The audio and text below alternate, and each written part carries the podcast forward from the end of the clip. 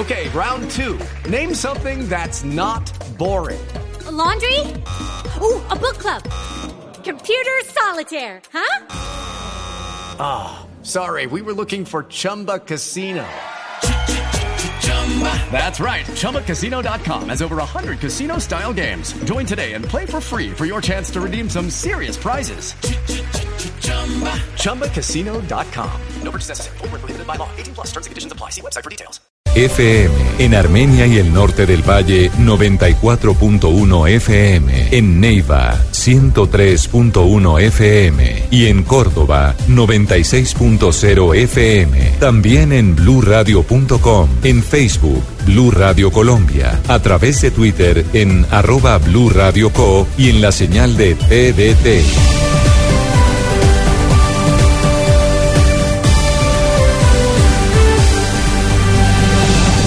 Blue Radio, la nueva alternativa. Juan Guaidó y Leopoldo López desafían a Nicolás Maduro con la Operación Libertad. que nos mantenemos aquí y convoquen a todos en este momento. Operación Libertad comenzó.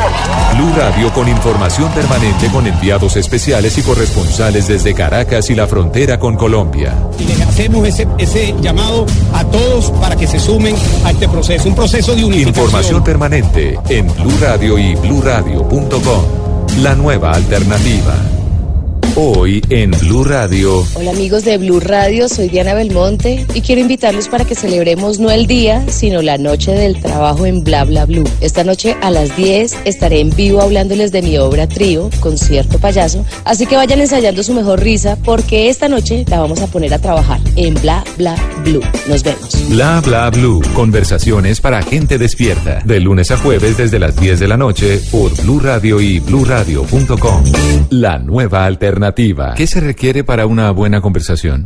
Un buen tema, un buen ambiente, buenos interlocutores, preguntarles a los que saben y dejar que todos expresen su opinión. Cada noche encontraremos los ingredientes necesarios para las mejores conversaciones en Bla Bla Blue. La manera ideal de terminar el día y comenzar uno nuevo. Aquí comienza Bla Bla Blue. Conversaciones para gente despierta. En vivo, desde el estudio principal de Blue Radio, en Bogotá, Colombia. Aquí está Bla Bla Blue. Buenas noches. Buenas noches, Colombia. Buenas noches, Colombia. Buenas noches. Sí, como lo sentí. Buenas noches, Latinoamérica. Buenas noches, Cono Sur. ¿Cómo está el mundo entero? Sí, señores. Estamos en vivo. Son las 10 de la noche y 10 minutos. Y aquí estamos, de día al trabajo, camellando. Sí, señores. Gracias al. Bueno.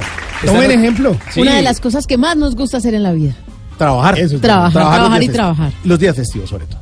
En la primera hora de nuestro programa, que va siempre de lunes a jueves, de 10 de la noche a 1 de la mañana, siempre tenemos un invitado. La mitad llegó, señor. Sí, es- esta, esta lista la estamos alambrando. Sí, la, la maquilla, por favor. Sí. Eh, ya, ya mismo. Sí, sí, Eh, ¿También peinadito quiere? Eh, Peinadito, sí. Listo. De- Ya mismo. El blower.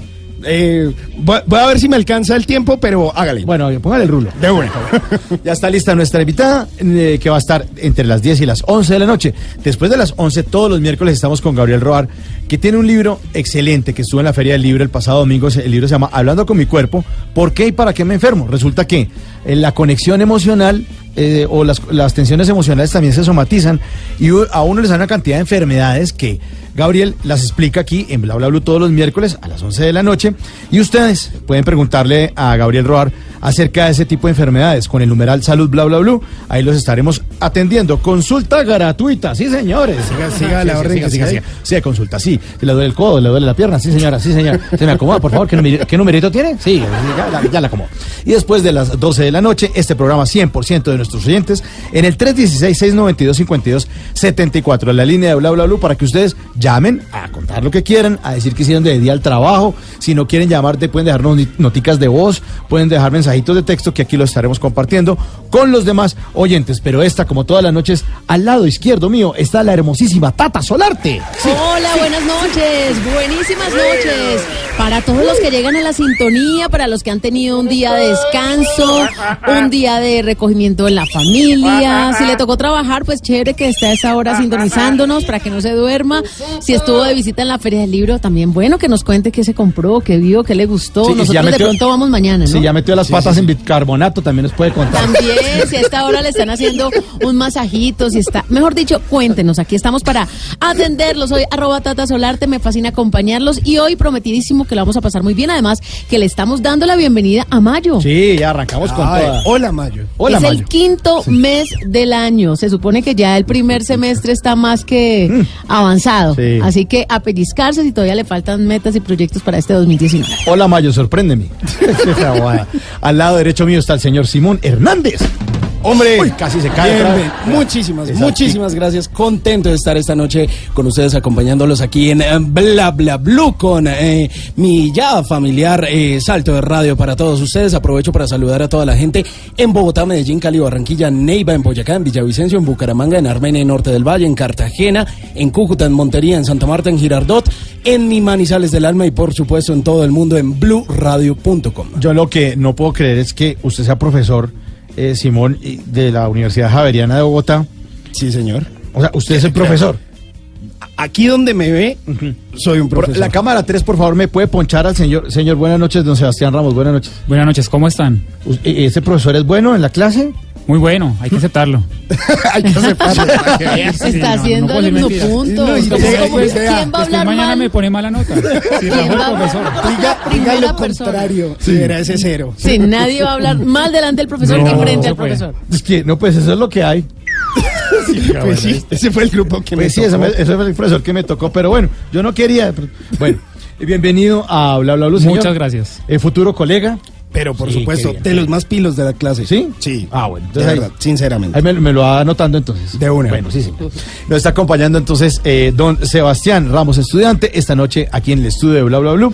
Y la producción de este programa de grande del Diego, la mano de Dios. El 10. Grande, Dieguito. El 10, el 10 de la producción. Siempre, siempre. Siempre, siempre, siempre. ¿Qué pasó? ¿Trajo el gato o qué? ¿O le está pegando? ¿Es un gato o una gata? Una gata que lo persigue, más bien. En el control master está don Rafa Arcila. Ay, no, pero la niña no les dio descanso hoy. Ya, pero déjelas pues el Sí, festival. tranquila, menos. tranquila, Rafita, tranquilo, tranquilo, tranquilo. Uh, sí, ya se salieron salió. del estudio. Bueno, muchas gracias, estamos todos listos. Mi nombre es Mauricio Quintero y a partir de este momento le damos la bienvenida al señor Franco de Vita y Víctor Manuel. Víctor Manuel, señores. Es que yo traigo una pena que se la quiero contar. Es que van varias semanas que ya nada de nada. No sé muy bien qué le pasa, no quiero ni preguntar. Antes que no le importaba,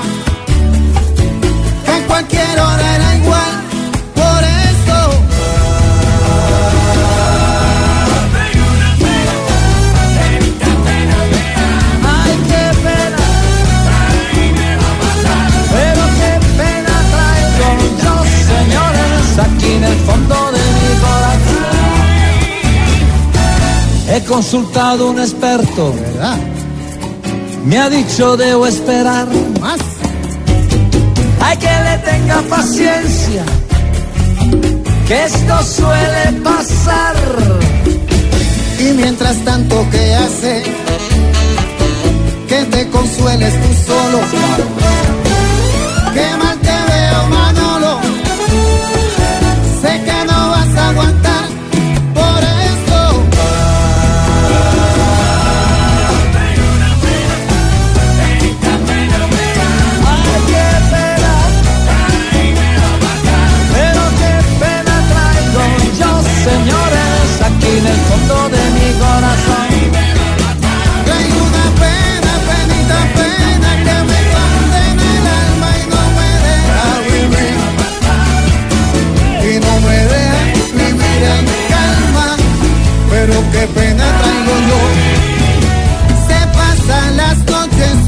De un lado para el otro,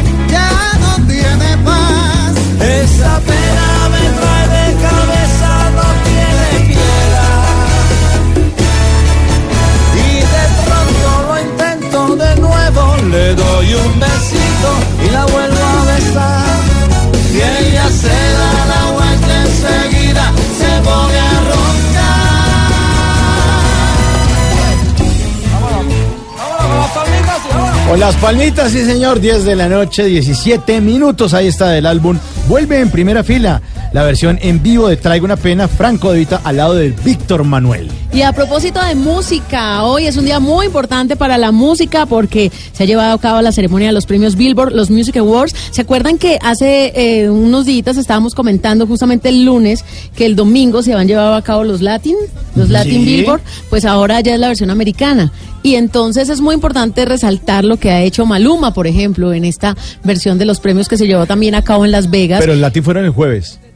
Hoy es que Es Estoy hoy es perdida. miércoles, hoy es Hoy es miércoles. miércoles. Ah, el jueves Fueron el pasado. jueves pasado, sí, sí, sí. El jueves pasado que los comentamos acá, ¿se Acá los comentamos, sí, Claro, el jueves acabaron. pasado fueron los Latin Sí. y hoy es la versión americana. Y es muy importante porque nuestro colombiano Maluma pues hizo su aparición con Madonna presentando el éxito Medellín que viene incluido en el nuevo álbum de Madonna. Que se llama Y- Madame. Madame X y recibió todos los aplausos, la coreografía muy sensual, un baile muy erótico. ¿Ah, ¿Entre los dos? Sí, y, y- y hubo ovación del público y lo mejor de todo es que termina la presentación, Maluma, eh, bueno, se va a los camerinos y luego ya en la gala, en la ceremonia, se sienta al lado de Taylor Swift, que además inauguró los premios y que ustedes saben que siempre se lleva todas, todas, todas las miradas de ese mercado americano porque la vieja tiene un talento increíble. Además, tenemos ganadores, ya. Les voy a comentar algunos de los que ya. Esta ceremonia también es en Las Vegas, como los Latin. En otro escenario, este es en el MGM. También un hotel espectacular con una arena gigante y pues ahí son los premios. Bueno, vamos a hablarles de los ganadores. Mejor artista, Drake. Ah, el no, ex es amigo. que Drake el ex amigo de todo. Rihanna. Porque le, ah, el ex amigo. Que le hizo Eh, sufrir un poquito nomás. Eh, otro reconocimiento importante por su puntuación en los listados es Ariana Grande, ganadora. Bellísima esa mujer, Mejor artista masculino, Drake. Mejor artista femenina, Ariana Grande. Un grupo de K-pop que también se llevó dos reconocimientos importantes, ¿Los los? BTS, sí. Eh, y mejor artista Billboard 2019 también, Drake. No, pero es que el fenómeno de Drake es Bueno. absolutamente desbordador. Además es un canadiense que es muy difícil, que porque ellos son muy celosos con los mercados de otros países, pero es un canadiense haciendo música en los Estados Unidos, hip hop, que es un género que es fuerte en los Estados Unidos, pero que a veces no tiene tanto reconocimiento. Entonces realmente es muy valioso lo que ha logra- logrado Drake hasta Pero ahora. ni tan celosos porque ya estuvo Maluma. Ya le abren las puertas Ah, al paisa. no, pues, Sí. entonces, Medellín, papá. Medellín, papá. Medellín. Ve a Madonna, pues. Cardi B Ah. también es una ganadora y tengo por acá un mensaje que vi. ¿Que le mandó Cardi B? No, no, no, no, no. No, eh, no, está- no. no, no, no, no, no, hasta allá tampoco. Eh, pero dice, mire, Cardi B el- con J Balvin y con Bad Bunny ganaron como la mejor canción rap. Ah, hay. claro, I Like It, que Like fue It. una de las canciones más sonadas en los Estados Unidos. Estuvo en los primeros lugares del Hot 100 de Billboard casi todo el año. Bueno, pues ahí les estamos contando lo que pasa con la música aquí en Bla Bla Blue, conversaciones para gente muy despierta. Ve y dale un beso en la boca. No te vayas para la calle. Ella quiere detalles. Me tengo que despedir. Y no sin antes decir que esto no se acaba ahora. Todavía queda gente. Esto aquí que no se afloja. Hay muchas gracias a Franco. Muchas gracias. A ti te la quiero dar. Y ahora sí que ya nos vamos. Ya yo voy. Bla bla blue. Conversaciones para gente despierta. 10 de la noche, 21 minutos. Estamos en vivo en Bla Bla Blue. ¿Ya está lista la invitada, señor coordinador de piso? Está más que Más lista. que lista. Estamos ready para el par. Ready para el party. Bueno, nuestra invitada esta noche es una de esas escasas actrices que logran hacer igual de bien papeles de humor y de drama. Ella hizo el papel de Kravis en la serie Garzón Vive. Por eso decimos que iba Garzón, que iba Kravis y que iba Diana Belmonte. Gracias, gracias. Estoy muy contenta de estar aquí en Blue Radio. Es, es la primera vez que estoy en Blue Radio. Y la u- no, mentira, no, no, no. Diana, Gracias, hasta luego. bienvenida siempre. Muchas gracias, estoy feliz aquí trabajando el día del trabajo, así como dijiste, pero ya feliz. Feliz de hacer lo que uno le- uno- a uno le gusta. Y está ahora haciendo concierto payaso. Concierto, estoy de payasa. Porque, claro, así empecé. Digamos, empecé haciendo payasadas. Me gano la vida payaseando. Ah, Entonces, antes de la televisión y antes de todo, pues el teatro y, y entre esas cosas del teatro vienen los payasos. Y antes del teatro, cuando era niña, también era la payasita. Siempre. La que echaban del- del Ay, salón. oiga, pero cuéntenos Señorita, porque muchos llegamos a, muchos llegamos a conocerla con Retira del aula de clase. Sí. Pero, pero cuéntenos desde más atrás. Bueno, eh, nací un viernes. Ah, un viernes Eran las tres de a la- las 12 y 15 del día. Llovía.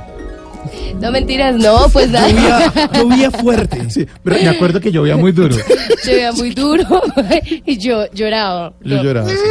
Ah, no, no, mentiras, nada. Digamos que siempre desde pequeña tuve como esa inclinación por el teatro. Y desde lo, me acuerdo que la primera obra que yo vi de teatro fue en el Teatro Col Subsidio, una zarzuela. Tenía 10 años y estaba el telón de boca y se su- subieron el telón y yo tomé una decisión a los 10 años. Yo sabía que quería ser actriz. Eso no tenía pierde, no tenía duda. A ¿Y los se- 10 años. ¿Se acuerda cuál zarzuela estaba viendo? Eh, la leyenda del beso. Es que siempre pasan las mismas. Bueno, pues son buenísimas igual. Sí, yo me acuerdo, no, yo vi la leyenda del beso, nunca se me va a olvidar, fui con mi abuelita y yo ahí dije, Esto es lo máximo. yo dije, yo quiero estar ahí. Pero pues ya era como un impulso de mamá quiero ser profesora, mamá quiero ser actriz, pues era como, bueno, mijita. Sí, sí, sí. Sigue, sigue creciendo. Sí, pero ya digamos que cuando se acaba el, antes de terminar el colegio ya era una decisión súper tomada porque además tomaba muchos talleres. Siendo menor de edad me las arreglaba para entrar a los talleres eh, del distrito, del ministerio, en casas de la cultura y demás, para digamos entrenarme como actriz y después entré a la SAP. Pero yo creo que para entrar a la SAP pues a uno le hacen un montón de pruebas y creo que lo que había estudiado en talleres independientes antes de cumplir la mayoría de edad, pues me sirvieron para pasar a la SAP. Pero Diana, pero mire, con, con todo respeto, usted tiene cara de que jodía en el colegio. pero- Jamás. Ay. Yo pensé que tenía cara de nerda, Mauricio. No, no. usted tiene No, cara- no, no jodía. Uy, pero... La montadora. No, nunca, no. ¿Nunca? no, jamás. Ah. No. No, tenía problemas de concentración. O sea, era muy dispersa. Entonces, donde me sentaban, armaba un círculo de conversación porque Claro, usted era a la mí no me calla ni una griera. Usted era la, la manzana podrida. Todos llegaban a mí y póngale cuidado a ese Pero una vez me echaron de un gimnasio porque no dejaba que la gente hiciera ejercicio. Ay, no. Sí, ¿Pero por me echaron. les me quitaron la membresía del gimnasio. Porque el- pues la persona estaba en la máquina. las pesas. Y yo llegaba a hacerle la charla y la gente abandonaba el ejercicio y me pon- ponía a hacer visita. Pero habló mucho. Entonces, digamos que en el colegio era como muy. des- Yo pasé, yo creo, el colegio por carisma. Porque por conocimiento, no. No. ¿Y yo estudió en colegio mixto o solo de niños? Mixto. Pero yo era una chica muy consentida en ese colegio y me la pasaba haciendo chistes. Entonces yo creo que por eso también me la me graduaron. O sea, payasita desde el colegio. Un poquito, sí, ya después ya profundicé en la técnica. Bueno, y, y esa, y, y esa fue herencia a alguien en su casa, algún tío, sus papás. ¿Que fueran actores? No, que fueran como mamagallistas, que les gustara como... Pues por parte de la familia de mi mamá son actores. ¿Así? Sí, está Carlos Muñoz, que pues ya Ah, murió. no, bueno. Eh, mi abuela es la hermana de Carlos Muñoz. Mi abuela también fue actriz, pero ya digamos más enfocada en el teatro, en los títeres. Mi bisabuelo fue el primer director del Teatro El Parque.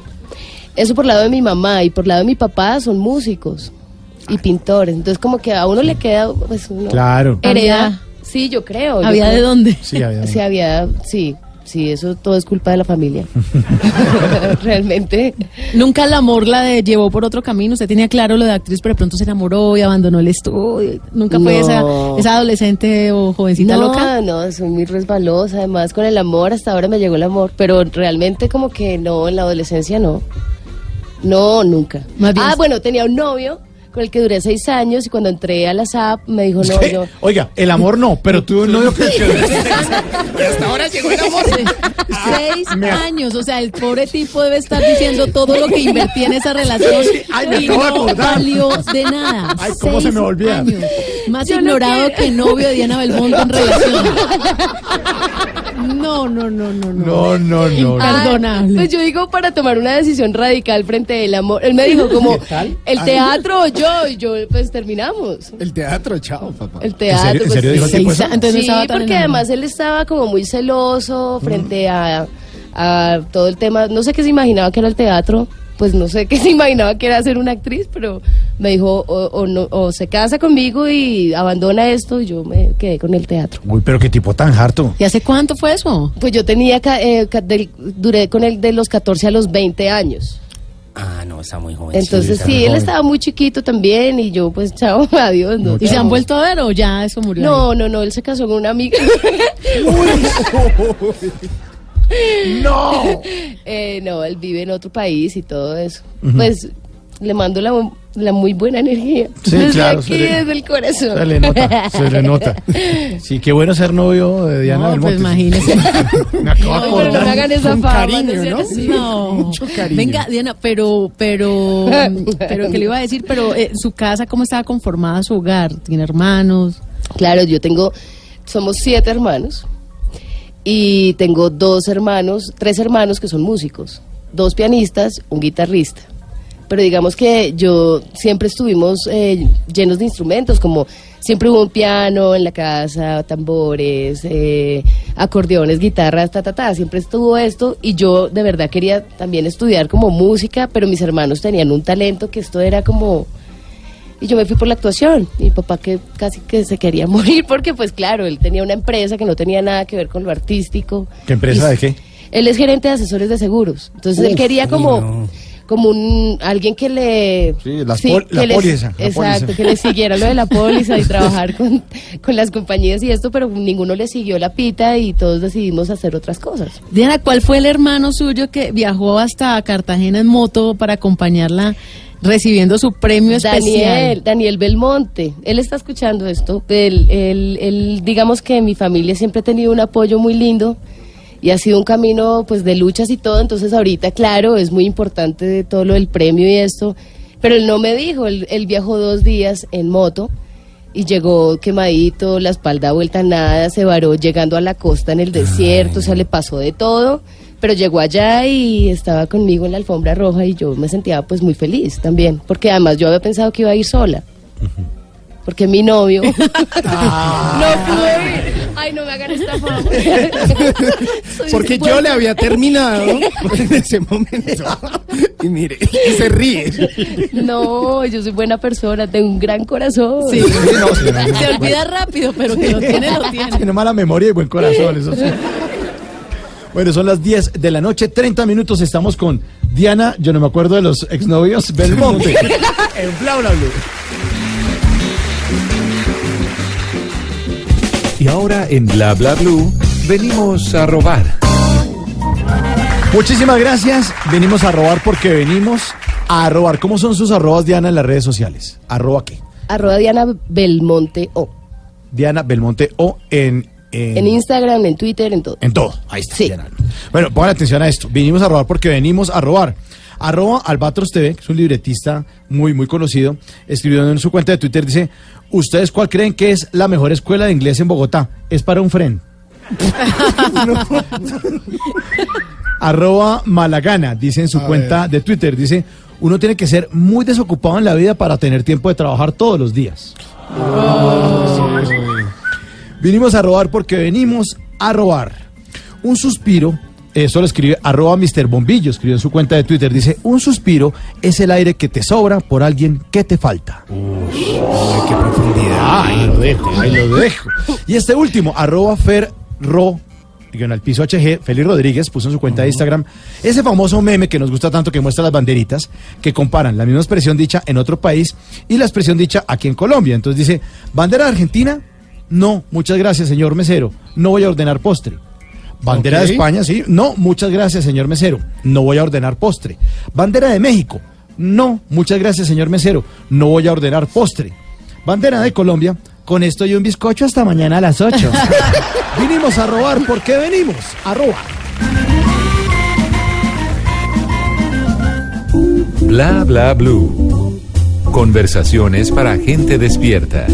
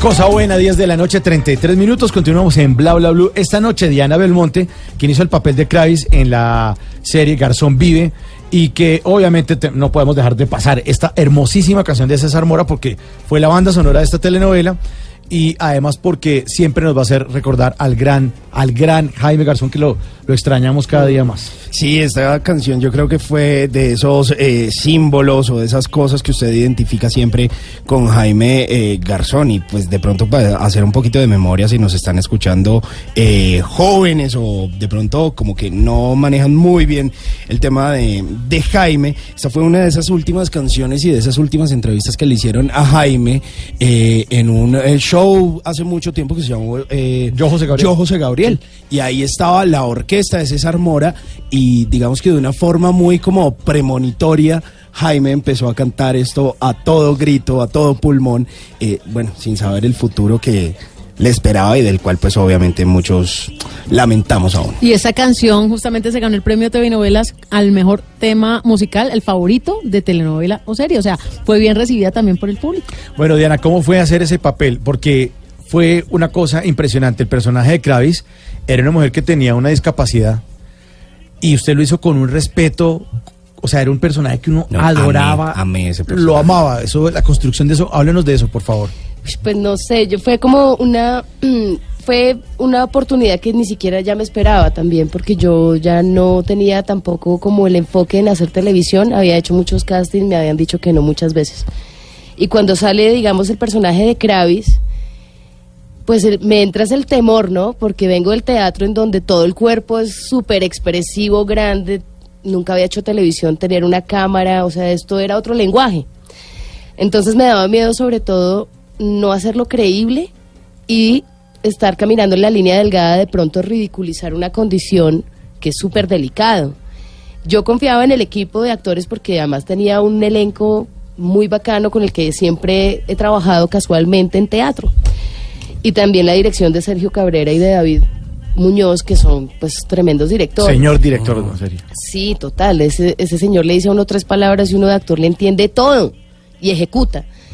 Pero también, eh, pues, estar vinculada ya a acercarme a los niños con condiciones cognitivas, esto me abrió la cabeza también. Y fue como tener la oportunidad, porque a veces la televisión, todo es, tienes que hacer el, el- el personaje ya.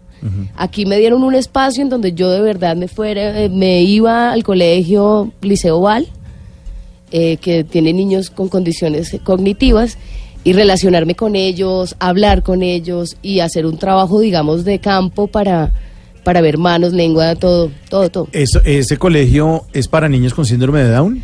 Es para, no, no, hay otros tipos de condiciones que también son distintas al síndrome de Down, pero también es muy chévere porque hay condiciones, eh, hay capacidades distintas y capacidades comunes. O sea, hay personas con capacidades como las nuestras, niños con las capacidades comunes, pero mezclan también con condiciones cognitivas, entonces es muy chévere porque es un ejemplo de tolerancia, de respeto, de amor eh, entre las dos, entre las dos eh, condiciones, me hago entender. Ah, entonces sí. es como un ejemplo de país. Ese colegio para mí fue como impresionante. ¿Y usted cómo iba allá? ¿Como profesora, como visitante? ¿Cómo, cómo la como visitante. Lo que pasa es que yo soy amiga de Ronnie Zabaleta, que es el profesor de teatro de ese colegio. Ah, bueno, entonces le ayudó. Entonces ahí. yo entraba a las clases y, y daba... me- Pero me usted le dijeron, listo, quedó con el papel. ¿Tiene cuánto tiempo para prepararlo? Un mes. Y entonces ese mes estuvo allá. Un mes y tenía que partir de, de lo que yo había hecho en el casting. Porque el casting, yo hice una propuesta, esa era como mi base para empezar a construir. Y le dijeron, esa, no le mueva nada, esa. Dijeron, lo que hiciste en el casting y ve a hacer trabajo de campo y observación. Entonces yo tenía un punto de partida, pero tenía que alimentarlo y llenarlo de carnecita y espíritu, un personaje. ¿Y, y en qué se basó para hacer el casting? Porque, ¿con qué arrancó? ¿Cuáles No, son ¿cómo- herramientas? ¿Cómo se arma ese casting? Pues me llamó Jorge Avendaño y me dice, ¿qué Tipazo, tal? Jorge Avendaño. Sí, ¿qué tal casting? Que no sé qué. Mañana. Y yo, ¿pero qué voy a hacer? O sea, a 4 de la tarde mañana, pues tinto de 12 onzas y no dormir. Y ver películas documentales y todo. Y lo que más pude y hacer una propuesta, digamos, un poco más sólida, pero obviamente no era el final de lo de lo que vimos que fue Kravis. Esto fue como un punto de partida que creo que funcionó para hacer un casting. Y justamente cuando usted se ganó el premio lo compartió con los niños. Sí, me fui hasta el colegio también, que fue, pues sí, es que también uno dice, los, el premio es divino, pero también es como quién está detrás de todo este trabajo, o sea, no, son, no, no es uno solo. Clavis existió realmente, ¿no? Esa Sí. persona con discapacidad vivió al lado de Jaime Garzón. Vivió con la familia de Jaime Garzón, sí, ella realmente existió. Digamos que en la vida real ella se va antes del asesinato de Jaime. Y no vuelve. Y no vuelve y deja su radio porque se la pasaba con un radio y deja sus cosas y no vuelve y desaparece. En la novela a mí me extendieron hasta el final. Pero esto ya es un tema, digamos, de... De rating, porque usted alaba mucho. Sí, me alargaron el contrato. Qué bueno. Pero fue buenísimo. Y, y en algún momento usted tuvo la oportunidad de hablar con familiares de Jaime que le No. dieran como un feedback. No, no, no, no, no, porque también hubo rollos frente unos a... rollos ahí, sí. Con la familia y esto, entonces, eh, la verdad no. Pero sí, digamos, testimonios de gente muy cercana a la familia y esto. Pero pues con Kravis, la Kravis real, yo lo que tenía era una foto, no más. Entonces me tocó con el equipo de libretistas y con todo el equipo irme al colegio y con yo tomaba el libreto y veía a los niños del colegio y decía, ese comportamiento se lo presto a Kravis. Esto, ta, ta, ta. Conocí a un niño que se llama Alejandro, que fue con el que más compartí y con el que de verdad me senté a trabajar. Y le conté, esto es para esto, ta, ta, ta. Yo, yo quiero felicitarla porque en serio fue sorprendente. Muchas fue sorprendente. gracias. Estuvo en esa delgada línea donde el personaje lo divertía a uno, pero nunca se burló, Nunca ridiculizó. nunca ridiculizó. Fue una cosa, no, fue demasiado bien hecho. Muchas gracias. También está muy bien escrita. Porque, Sí, también. Porque cuando algo está mal escrito, no hay Por más que le meta veneno. Sí, no, no, el- no se cuando yo me perdía, volví al texto y es la estructura la que también lo aterriza a uno para uno seguir proponiendo. Si eso está mal... ¿Y usted se cansaba mucho eh, en, las, en las escenas por, por todo lo que le tocaba hacer para el personaje? La gente piensa que yo me cansaba por, por el gesto que tiene Kravis en la cara, porque yo mantenía un gesto que era con la mandíbula y esto. Realmente eso no me agotó nunca. Lo que más me agotaba eran en algunas escenas viscerales, porque a veces era como ensayamos en frío y a la acción a matar. O sea, uno entraba a escena con las vísceras al aire, o sea, era como pa, pa, pa, cosas que ni siquiera se marcaban. Es que era rarísimo, porque fue un. Creo que también es que ya es un compromiso distinto. Yo como actriz quiero que todos los proyectos donde yo esté funcionen, pero también era un compromiso como colombiana por hablar de Jaime. Entonces era como una doble vía de compromiso, entonces todo el mundo le metió alma, vida, corazón, y, ¿me entiendes? Entonces camarógrafos, equipo técnico, todo el mundo lloraba, a veces tocaba detenernos porque los camarógrafos eh, no podían enfocar porque lloraban. Entonces Mm. era mucho compromiso del equipo, pero yo siento que es como también la historia del país. Entonces era chévere también por eso.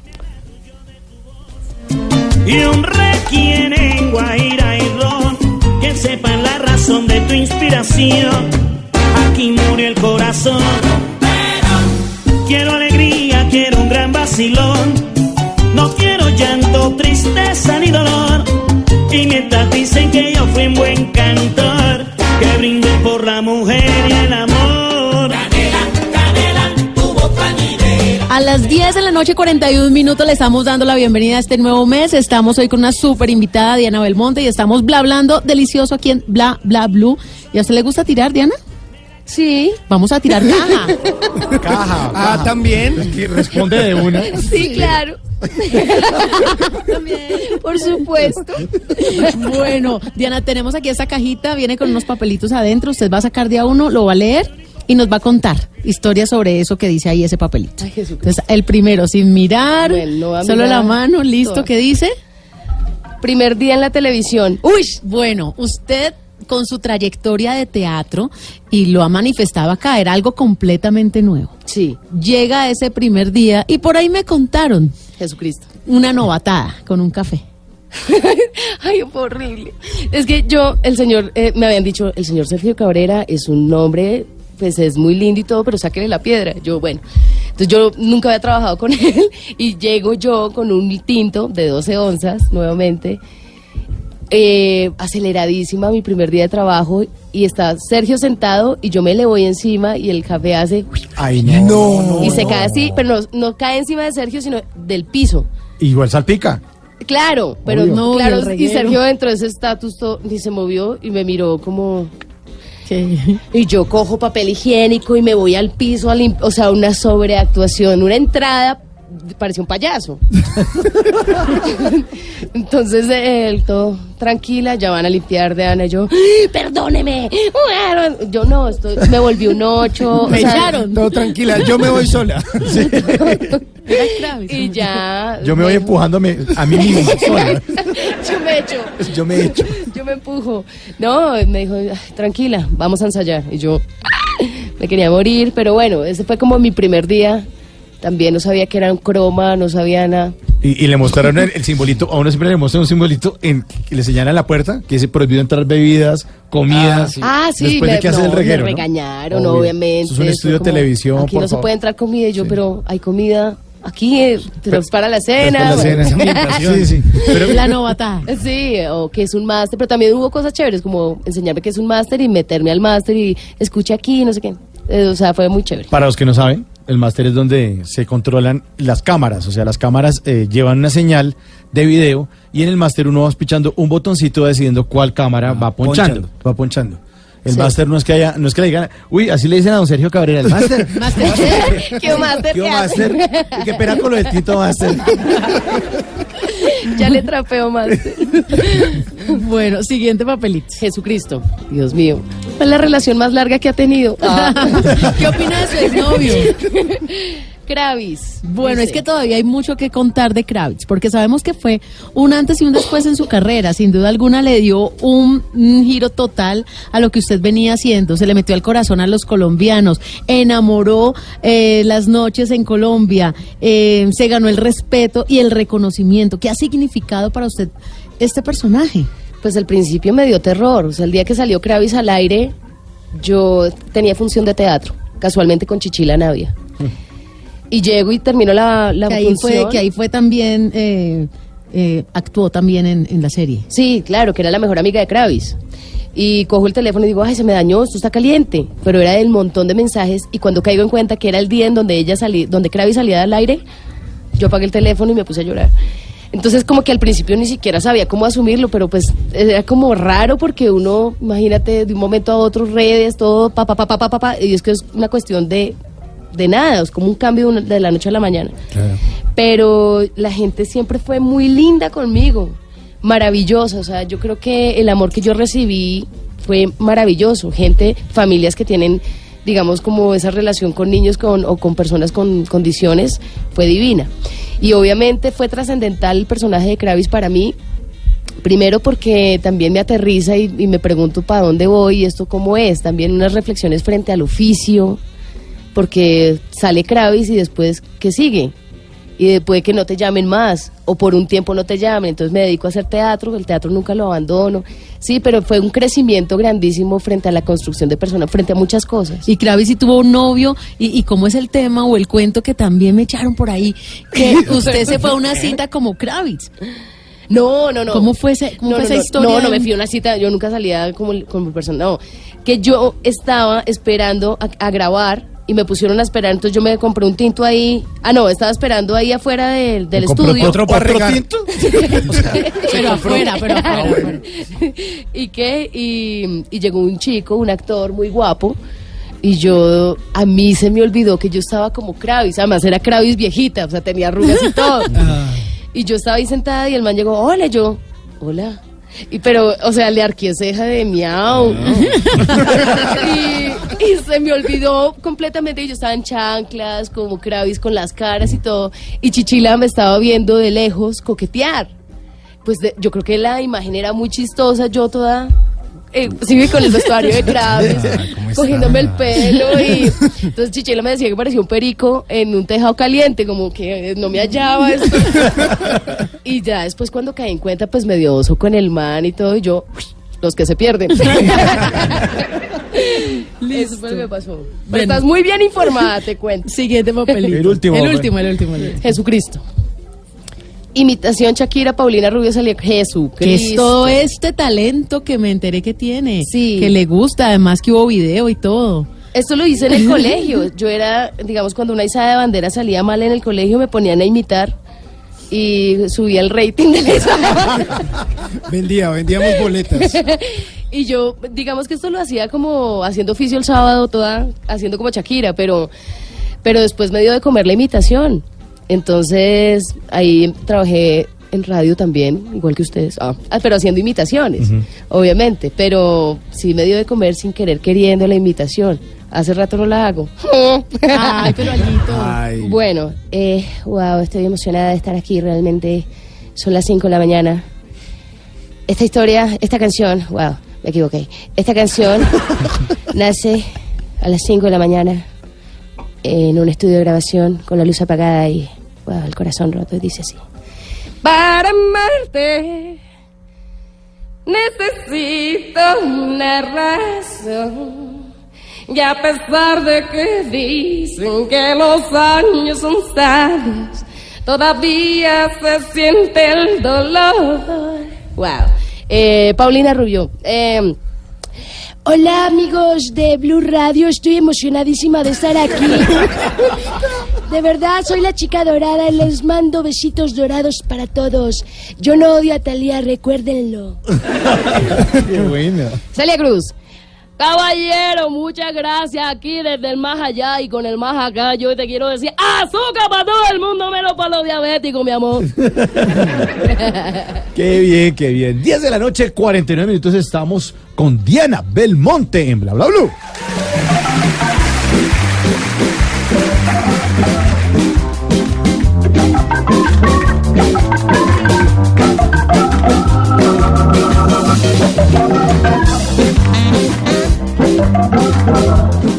Bla bla blue.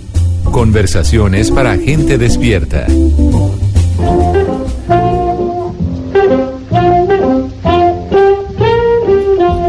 Antes de que se acabe el día, vale la pena recordar que un día como hoy, pero del año 1994, el piloto automovilista Ayrton Senna murió. El brasileño fue tres veces campeón mundial de Fórmula 1 con la escudería Marlboro McLaren Honda. Ayrton Senna se inclinó desde muy pequeño por las competiciones automovilísticas. A los cuatro años ya conducía karts y participó en su primera carrera de karts a los 13 años. En 1984 se incorporó a la Fórmula 1 con la escudería Toleman Hart, con la que terminó el mundial en el noveno puesto. En 1985 fue contratado por Lotus y venció en dos grandes premios, Portugal y Bélgica. Finalizó como cuarto del campeonato con 38 puntos, posición que repetiría el año siguiente con 55 puntos. En 1988 obtuvo su primer título mundial de Fórmula 1, corrió con McLaren Honda y ganó ocho grandes premios. En 1990 Senna volvió a ganar el mundial de Fórmula 1 con victorias en los grandes premios de Estados Unidos, Mónaco, Canadá, Alemania, Bélgica e Italia. Al año siguiente el corredor brasileño consiguió por tercera vez el mundial. Un fatal accidente acabó con su vida el primero de mayo de 1994 en el Gran Premio de San Marino. Su coche se estrelló a casi 320 kilómetros por hora contra un muro de contención. Antes de que se acabe el día, cójala suave, mi hermano. Deje de vivir tan acelerado. Lo que ha de pasar, pues pasa y ya. Pero bájele al estrés. No queremos que vaya y se nos estrelle las narices.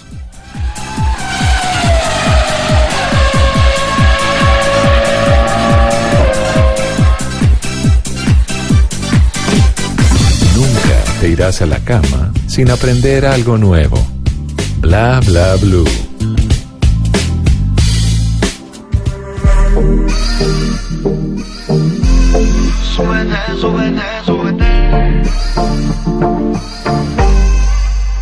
Hoy te vi tan solita y tu mirada me dice que no estás bien.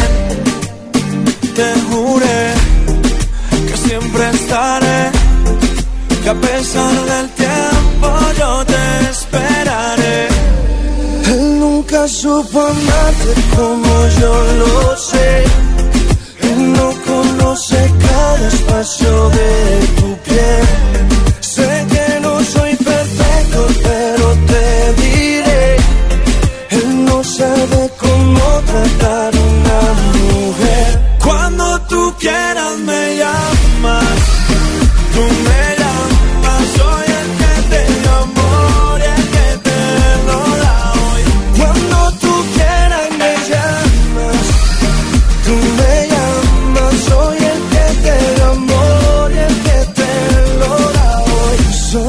Que te roba un beso. 10 de la noche, 53 minutos, me, eh, me llama, minuto, oye, estoy hablando de sí, oye, oye, ven acá, oye, ven acá, me dice una vaya, me voy a- Eh, me llamas, piso 21, estamos en vivo en Bla Bla Blue y esta es la banda sonora de la telenovela La Ley del Corazón en la que Diana hizo el papel de Salma porque también siguió su- su racha de buenos protagónicos, bueno, no protagónicos, de buenos papeles en la televisión. Sí, ahí andamos. Eh, Bien. eh, sí, sí, fue chévere. Digamos que fue uno de los casos de, de alguno de los abogados. Pero ya esto era muy distinto también. Entonces es bacano como pasar de Kravis a una asesina. Es muy chévere. También como probarse y medirse en ese sentido. ¿A usted cómo le va con el tema de las aplicaciones en el celular? Más o menos. No soy tan chévere con la tecnología. Porque... No, no tan amigable. No, no, digo yo. es para invitarla a descargar una aplicación que tenemos aquí en Bla Bla Blue. A ver. Pues yo no sé, usted seguramente ha escuchado de una aplicación que se llama TripAdvisor, pero aquí tenemos una aplicación que se llama Tripa Advisor. ¿Sé cómo le va ahí comiendo? ¿Sí es de buen comer? o Sí, no? tengo mis épocas. Ah. Sí, me gusta. Me gusta. Pues mire, vamos a hacer una cosa. La voy a invitar de viaje. Nos vamos a ir a tres lugares distintos. Guau. Que yo sé que usted ha estado por ahí. Y usted me tiene que decir, vea Simón, usted no se puede ir de ese lugar sin haber probado esto o haber visitado este lugar. ¿Listo? Dios mío, bueno, lo intentaré. Listo. De una. Cogemos del primer avión.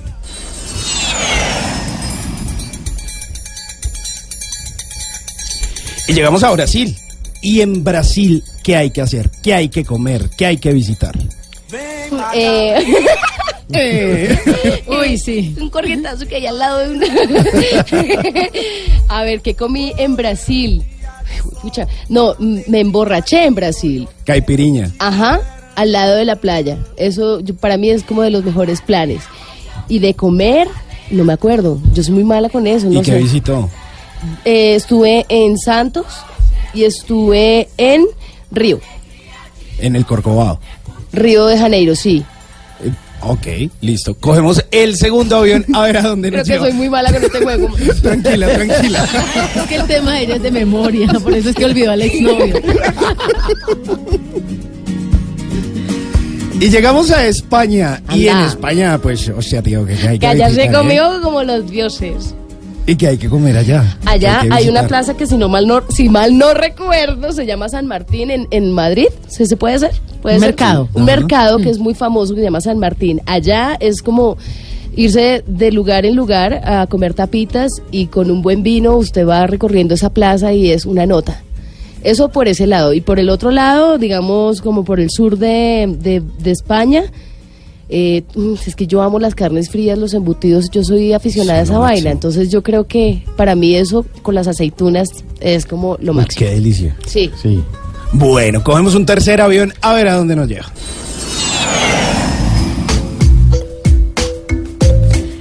Y aterrizamos en el Pacífico colombiano, en el Chocó. Y en el Chocó, ¿qué hay que hacer? ¿Qué hay que visitar? ¿Qué hay que comer? Jesucristo, es que yo estuve en el Chocó, pero bueno, en el Chocó, en el Chocó, eh, nada, pescado. Pescadito. Sí, pescadito, no más. Patacón. Patacón, eh, con, esa vaina, ¿cómo es que le echan? Eh, eh, no, eh, blanco, eso. Suero. eh, Suero. Suerito. Eso, eso lo.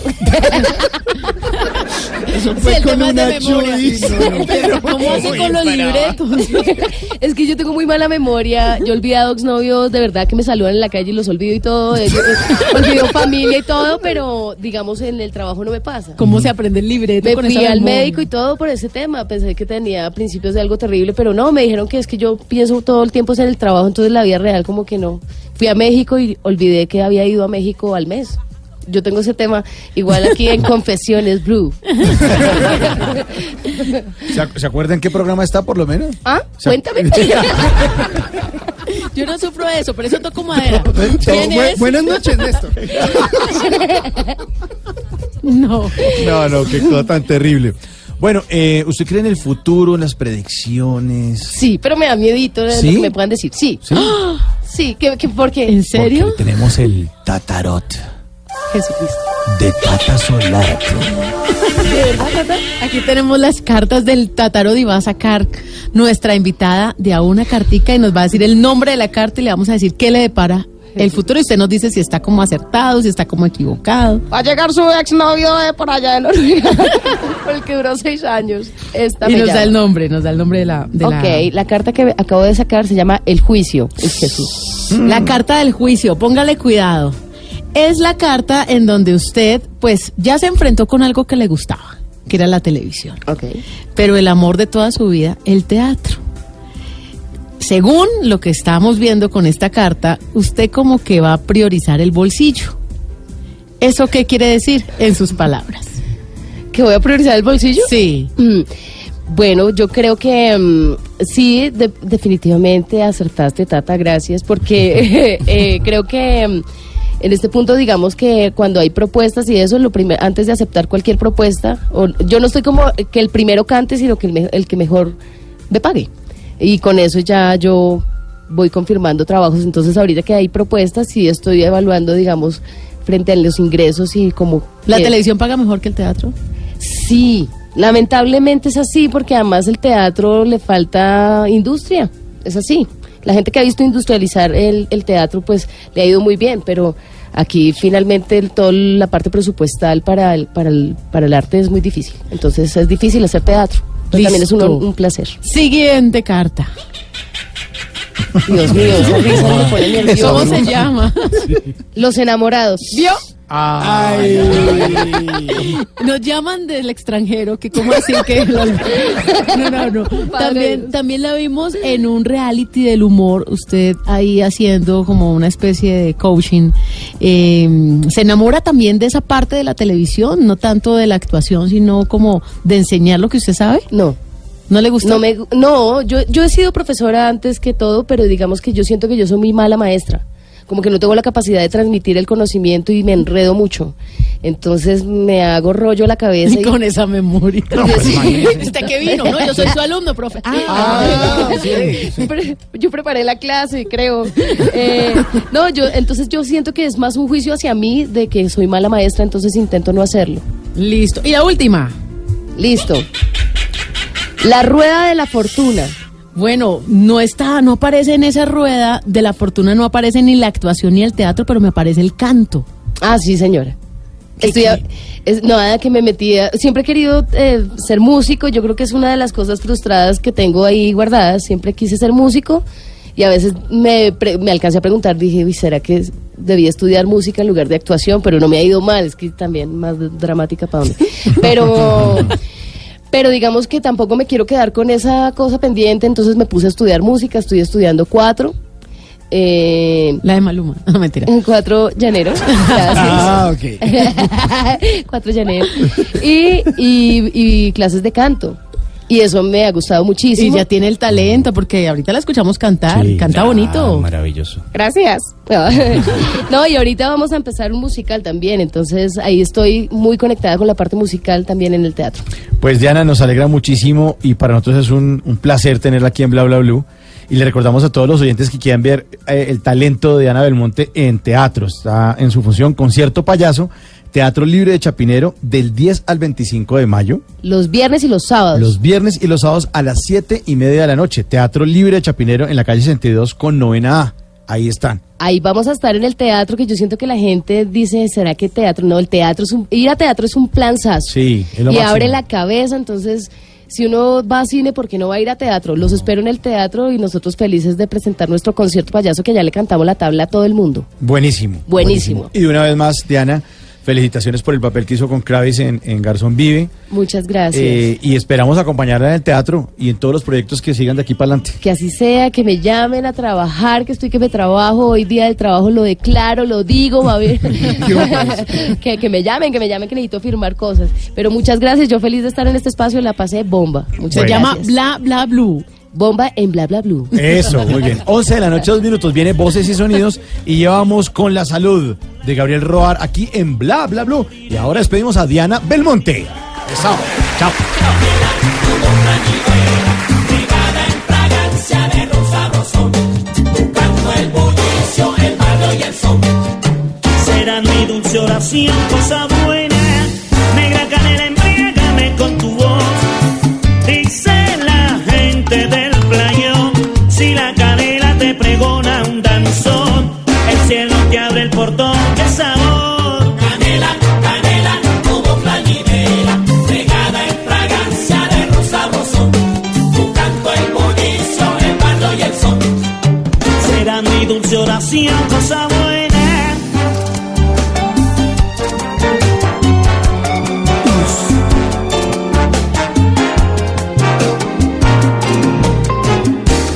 ¿Qué se requiere para una buena conversación? Un buen tema, un buen ambiente, buenos interlocutores, preguntarles a los que saben y dejar que todos expresen su opinión. Cada noche encontraremos los ingredientes necesarios para las mejores conversaciones en Bla Bla Blue. La manera ideal de terminar el día y comenzar uno nuevo. Bla Bla Blue. Conversaciones para gente despierta. De lunes a jueves desde las 10 de la noche. Blue Radio crece. Blue Radio y bluradio.com. La nueva alternativa. Voces y sonidos de Colombia y el mundo en Blue Radio y bluradio.com, porque la verdad es de todos.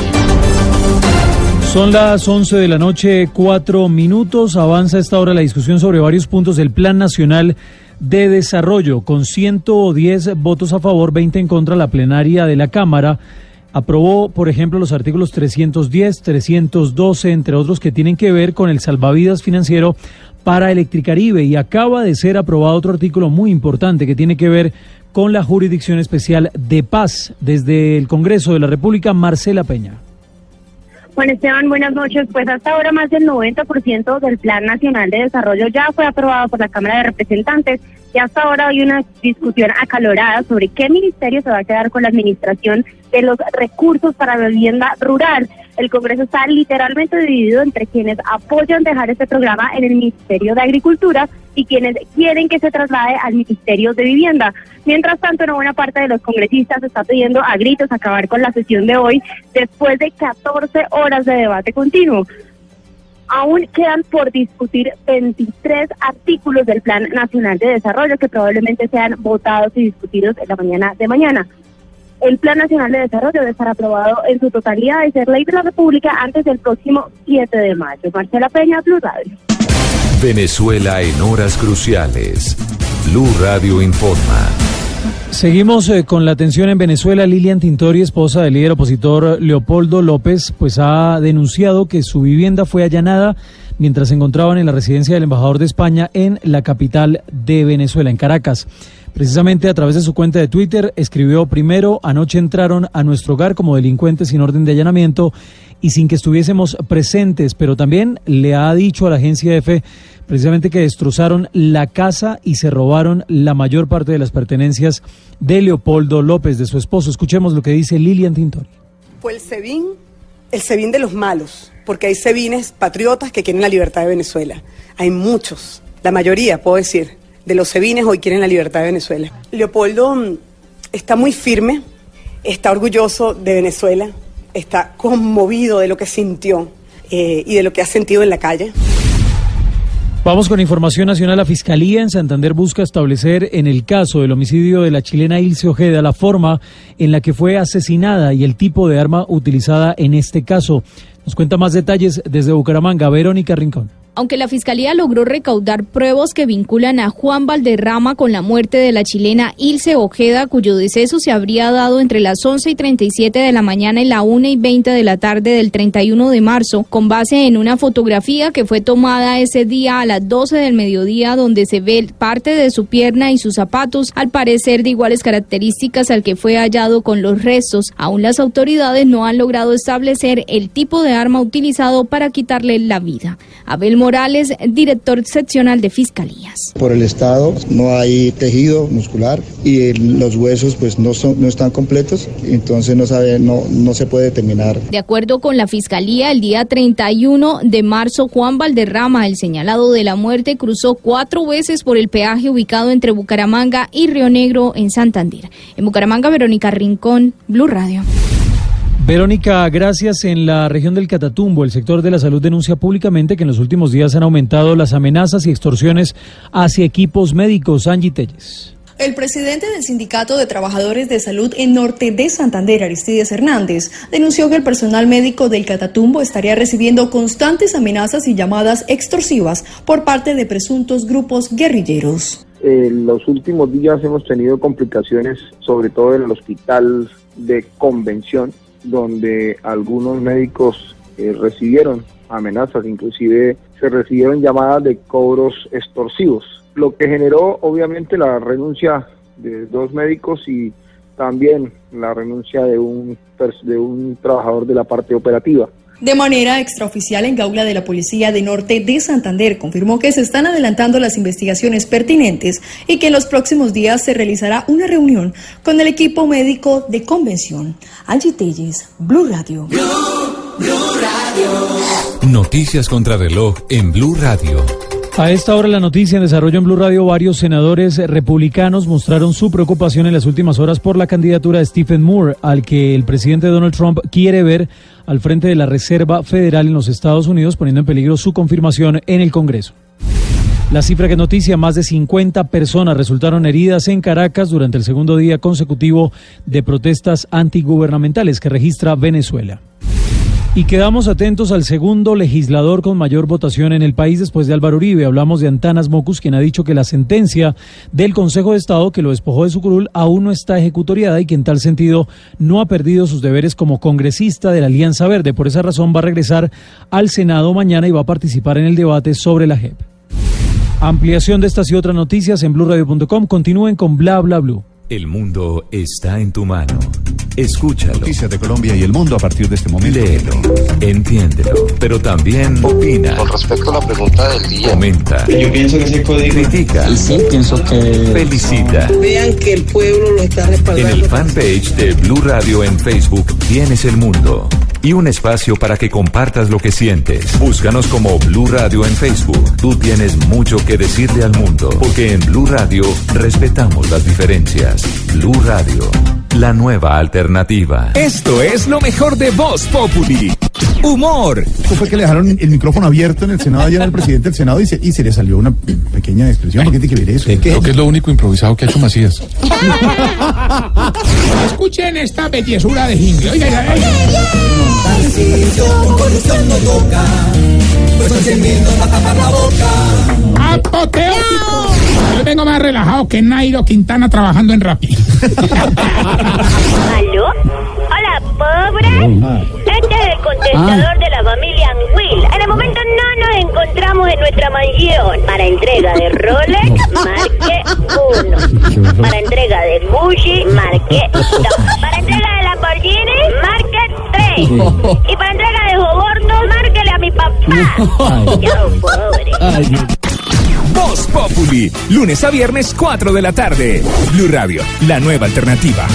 Desde las 4 de la mañana, usted escuchó en Blue Radio lo que sucedió en las calles de Venezuela. Momento histórico, aparentemente allí en Caracas. Don Santiago Martínez, los saludo. Buenos días. ¿Y qué es esa? Movimientos militares o alzamiento militar acá en Caracas. Siempre con la información y la opinión al lado de la noticia. La declaración de Juan Guaidó desde la base militar de La Carlota. Nuestras Fuerzas Armadas hoy han acudido a nuestro llamado. Los sonidos de la historia siempre en Mañanas Blue. El diputado Richard Blanco. López fue liberado de las mazmorras de Presa de la Libertad. Están sonando tiros, no sé si lo pueden escuchar al fondo. Los escucho, sí, Eh, señor. nos están disparando. Venezuela en horas cruciales. Cobertura permanente en Blue Radio y BlueRadio.com.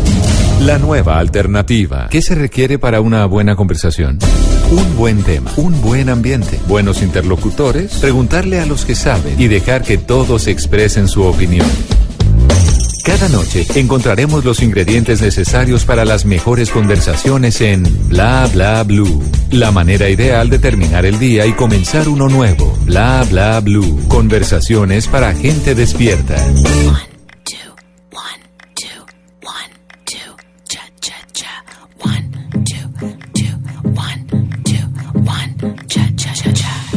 I took a pill and had a dream. Yo también. I went back to my 17th year. Allowed myself to be naive. Dime, To be someone I've never been. me encanta. I took a sip and had a dream. And I woke up in Medellin.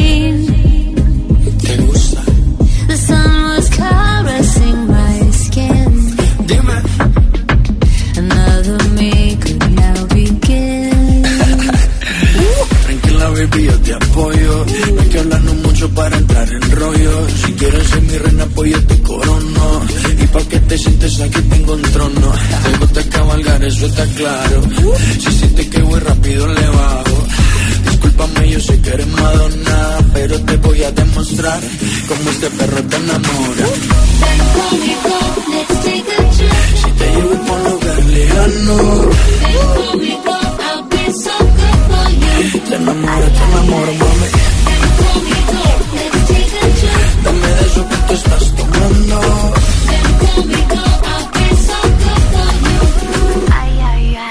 Sipping my pain just like champagne. Found myself dancing in the rain with you. I felt so naked and alive. Show me. For once I didn't have to hide myself. Oye mamacita, ¿qué te pasa? Yeah. Mira que ya estamos en mi casa. Yeah. Si sientes que hay un viaje ahí en tu mente, será por el exceso de aguardiente. Pero mami, tranquila, tú solo vacila. Que estamos en Colombia y aquí rumbo en cada esquina. Y si tú quieres, nos vamos por Detroit. Tú sabes, si sé de dónde vienes, pues sé para dónde voy, ¿no? 11 de la noche, 14 minutos. Continuamos en Bla Bla Bla. Y está Medellín de Madonna y Maluma. Emanem. ¿Quién se iba? Está buenísimo. Los eso. dulces. Oiga, ¿quién se iba a imaginar que Maluma iba a cantar con Madonna? ¿Quién se iba a imaginar que Madonna volviera a la escena musical con nueva producción y escogiera a Maluma A un para a estar un paisa. con él? A un Sí. paisa. Si uno le dice esa vaina hace 30 años, donde, ay, Ajá, sí, ¿cómo ay, no? vos Ajá, sos tan sí. charro. Sí, que Maluma, ¿qué? Ay, no. Sí, Bueno. Maluma no ha nacido hace 30 años. ya. Y le fue súper bien en la presentación, que además costó el show 5 millones de dólares. ¿No y más? la presentación no corrió por cuenta esos costos por parte de la producción, porque ellos dijeron, no tenemos todo ese dinero para ese show que ustedes quieren hacer. Y Madonna, pues que no sabe qué hacer con la plata que tiene, dijo, no, yo asumo esos gastos. Hoy, primero de mayo, se llevaron a cabo los Billboard gringos. Ya hemos hablado de los Billboard latinos el jueves pasado. Y hoy fueron los Billboard gringos que se gastaron 5 millones de dólares. En el show de Maluma y Madonna. Solamente en ese. En ese. Solo en ese. Solo en esa Barata esa presentación. cotiza- no, tiene, no, no reciben tres cotizaciones y la, la- la primera que les llega. Pero mire, no todo fue color de rosa para ma- para nuestro Maluma. ¿Qué pasó? Porque aunque le fue súper bien, el tema de estar allá es un logro grandísimo, el tema de cantar con Madonna, el, estar en el video, bueno, estar en, esa escena que no es la latina, que no es la, la, la nativa de él, pues esto le da un impulso muy importante a su carrera. Sin embargo, en la alfombra roja, que ustedes saben que los artistas llegan y hay unos clubes de fans o hay público y entonces hay bulla y están ahí los periodistas de los principales medios de comunicación en el mundo. Entonces entró Maluma y lo estaban entrevistando y empezaron a gritar la euforia y entonces Maluma eh, pensaba que era para él esos gritos y entonces saludó a las fans y le hacía así, las saludaba y el presentador le dijo, no, no, no, Maluma, es porque acaban de llegar los de BTS, los de la banda surcoreana de, K-pop, sí. de K-pop. Entonces fue como un golpe bajo porque eso fue en vivo, fue al aire. Pero pues igual la sacó del estadio Maluma. Pero sí tuvo su momento porque además hay memes ya con la mirada de Maluma cuando sabe que las fans Claro, no claro. estaban haciendo la bulla por él. Y, y a uno le pasa cuando lo están saludando en la calle una vieja en buena, hola, y uno, Hola. hola, y era el de atrás. Sí, o como que le alzan la mano y usted saluda, Hola. pero no, están Sí, saludando. Entonces uno se peina, uno se peina. Ah, no, se estaba peinando. Ahí está. Para las fanáticas, para las fanáticas verdaderas de Maluma, no para las sur- los grupos surcoreanos. Sí, no, las que lo sufren, Las que que lo cantan, lo lloran, Ca- lo que se desean. aprendan ya esta canción de ahí está al lado de Madonna, Medellín.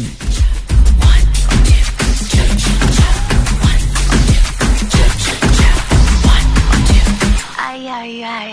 We built a cartel just for love. Venus was hovering above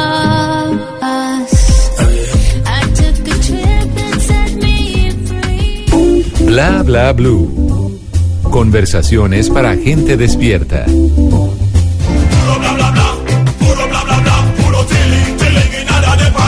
11 de la noche, 17 minutos y puro bla bla bla. Llega una noticia aquí a la mesa de bla bla bla. A ver, a ver. Parece que fuera puro bla bla bla. Dice, Nicolás Maduro dijo que, abro comillas, la oposición quiere llevarnos a una guerra civil. Cierro comillas porque toca cerrar comillas. Ok. ¿sí? La oposición quiere llevarnos a una guerra civil. Y el oficialismo quería llevarlos a una Venezuela humana.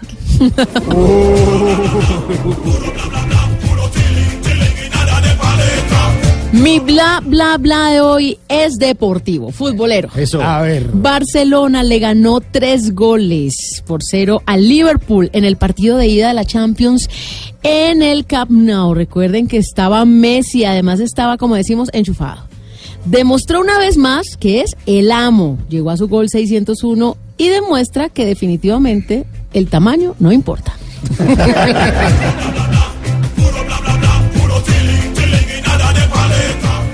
Un equipo de limpieza enviado al Everest eh, recolectó tres toneladas de basura en medio de una misión. Llevan dos semanas en esto. Oiga, tres toneladas de basura en el pico más alto del mundo. Los humanos sí es que siempre la estamos embarrando, pero por lo alto.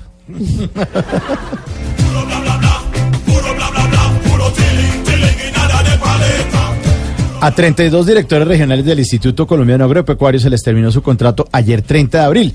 Para sus reemplazos habrá un concurso de mérito. Y como es el instituto y es agropecuario, pues lo más posible es que a los mejores los dejen plantados.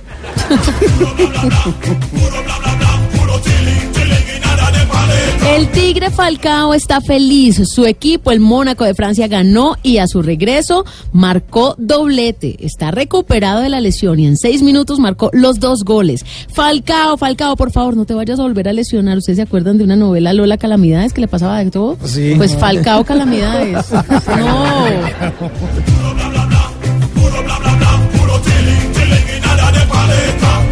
Ana María Castañeda, congresista de Cambio Radical, manifestó motivos de conciencia para abstenerse de votar las objeciones de la ley estatutaria de la Jurisdicción Especial de Paz.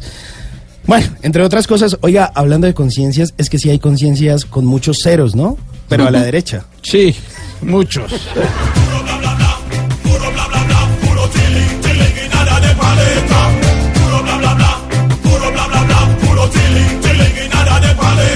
Y ahora, en Bla Bla Blue, hablando en serio. 11 de la noche, 20 minutos. Vamos a hablar ahora en serio y le damos la bienvenida a Gabriel Roar. Buenas noches, Gabriel. Buenas noches. Eh, Gabriel Roar es especialista en biodecodificación, que es la psicología del cuerpo. Publicó un libro muy bueno que se llama Hablando con mi cuerpo. ¿Por qué y para qué me enfermo? Que además estuvo eh, en una charla y presentándolo aquí en la Feria del Libro en Bogotá el pasado domingo 28 a la una de la tarde. ¿Cómo le fue? Pues divino. Al principio, admito, había poca gente, cosa que nos puso medio nerviosos. Y mientras José Vicente Cataraín, que es el, el presidente, el director de Oveja Negra, empezó a comentar un poco su experiencia con el libro y una anécdota personal, pues se nos llenó la sala.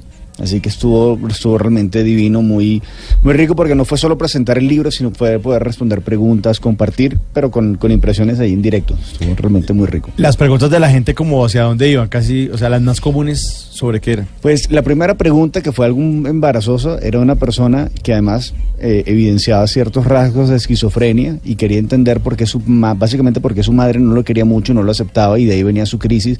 Y por ahí se tomó como 10 minutos hasta que casi que hubo que arrebatarle el, teléfono, el micrófono. Micrófono.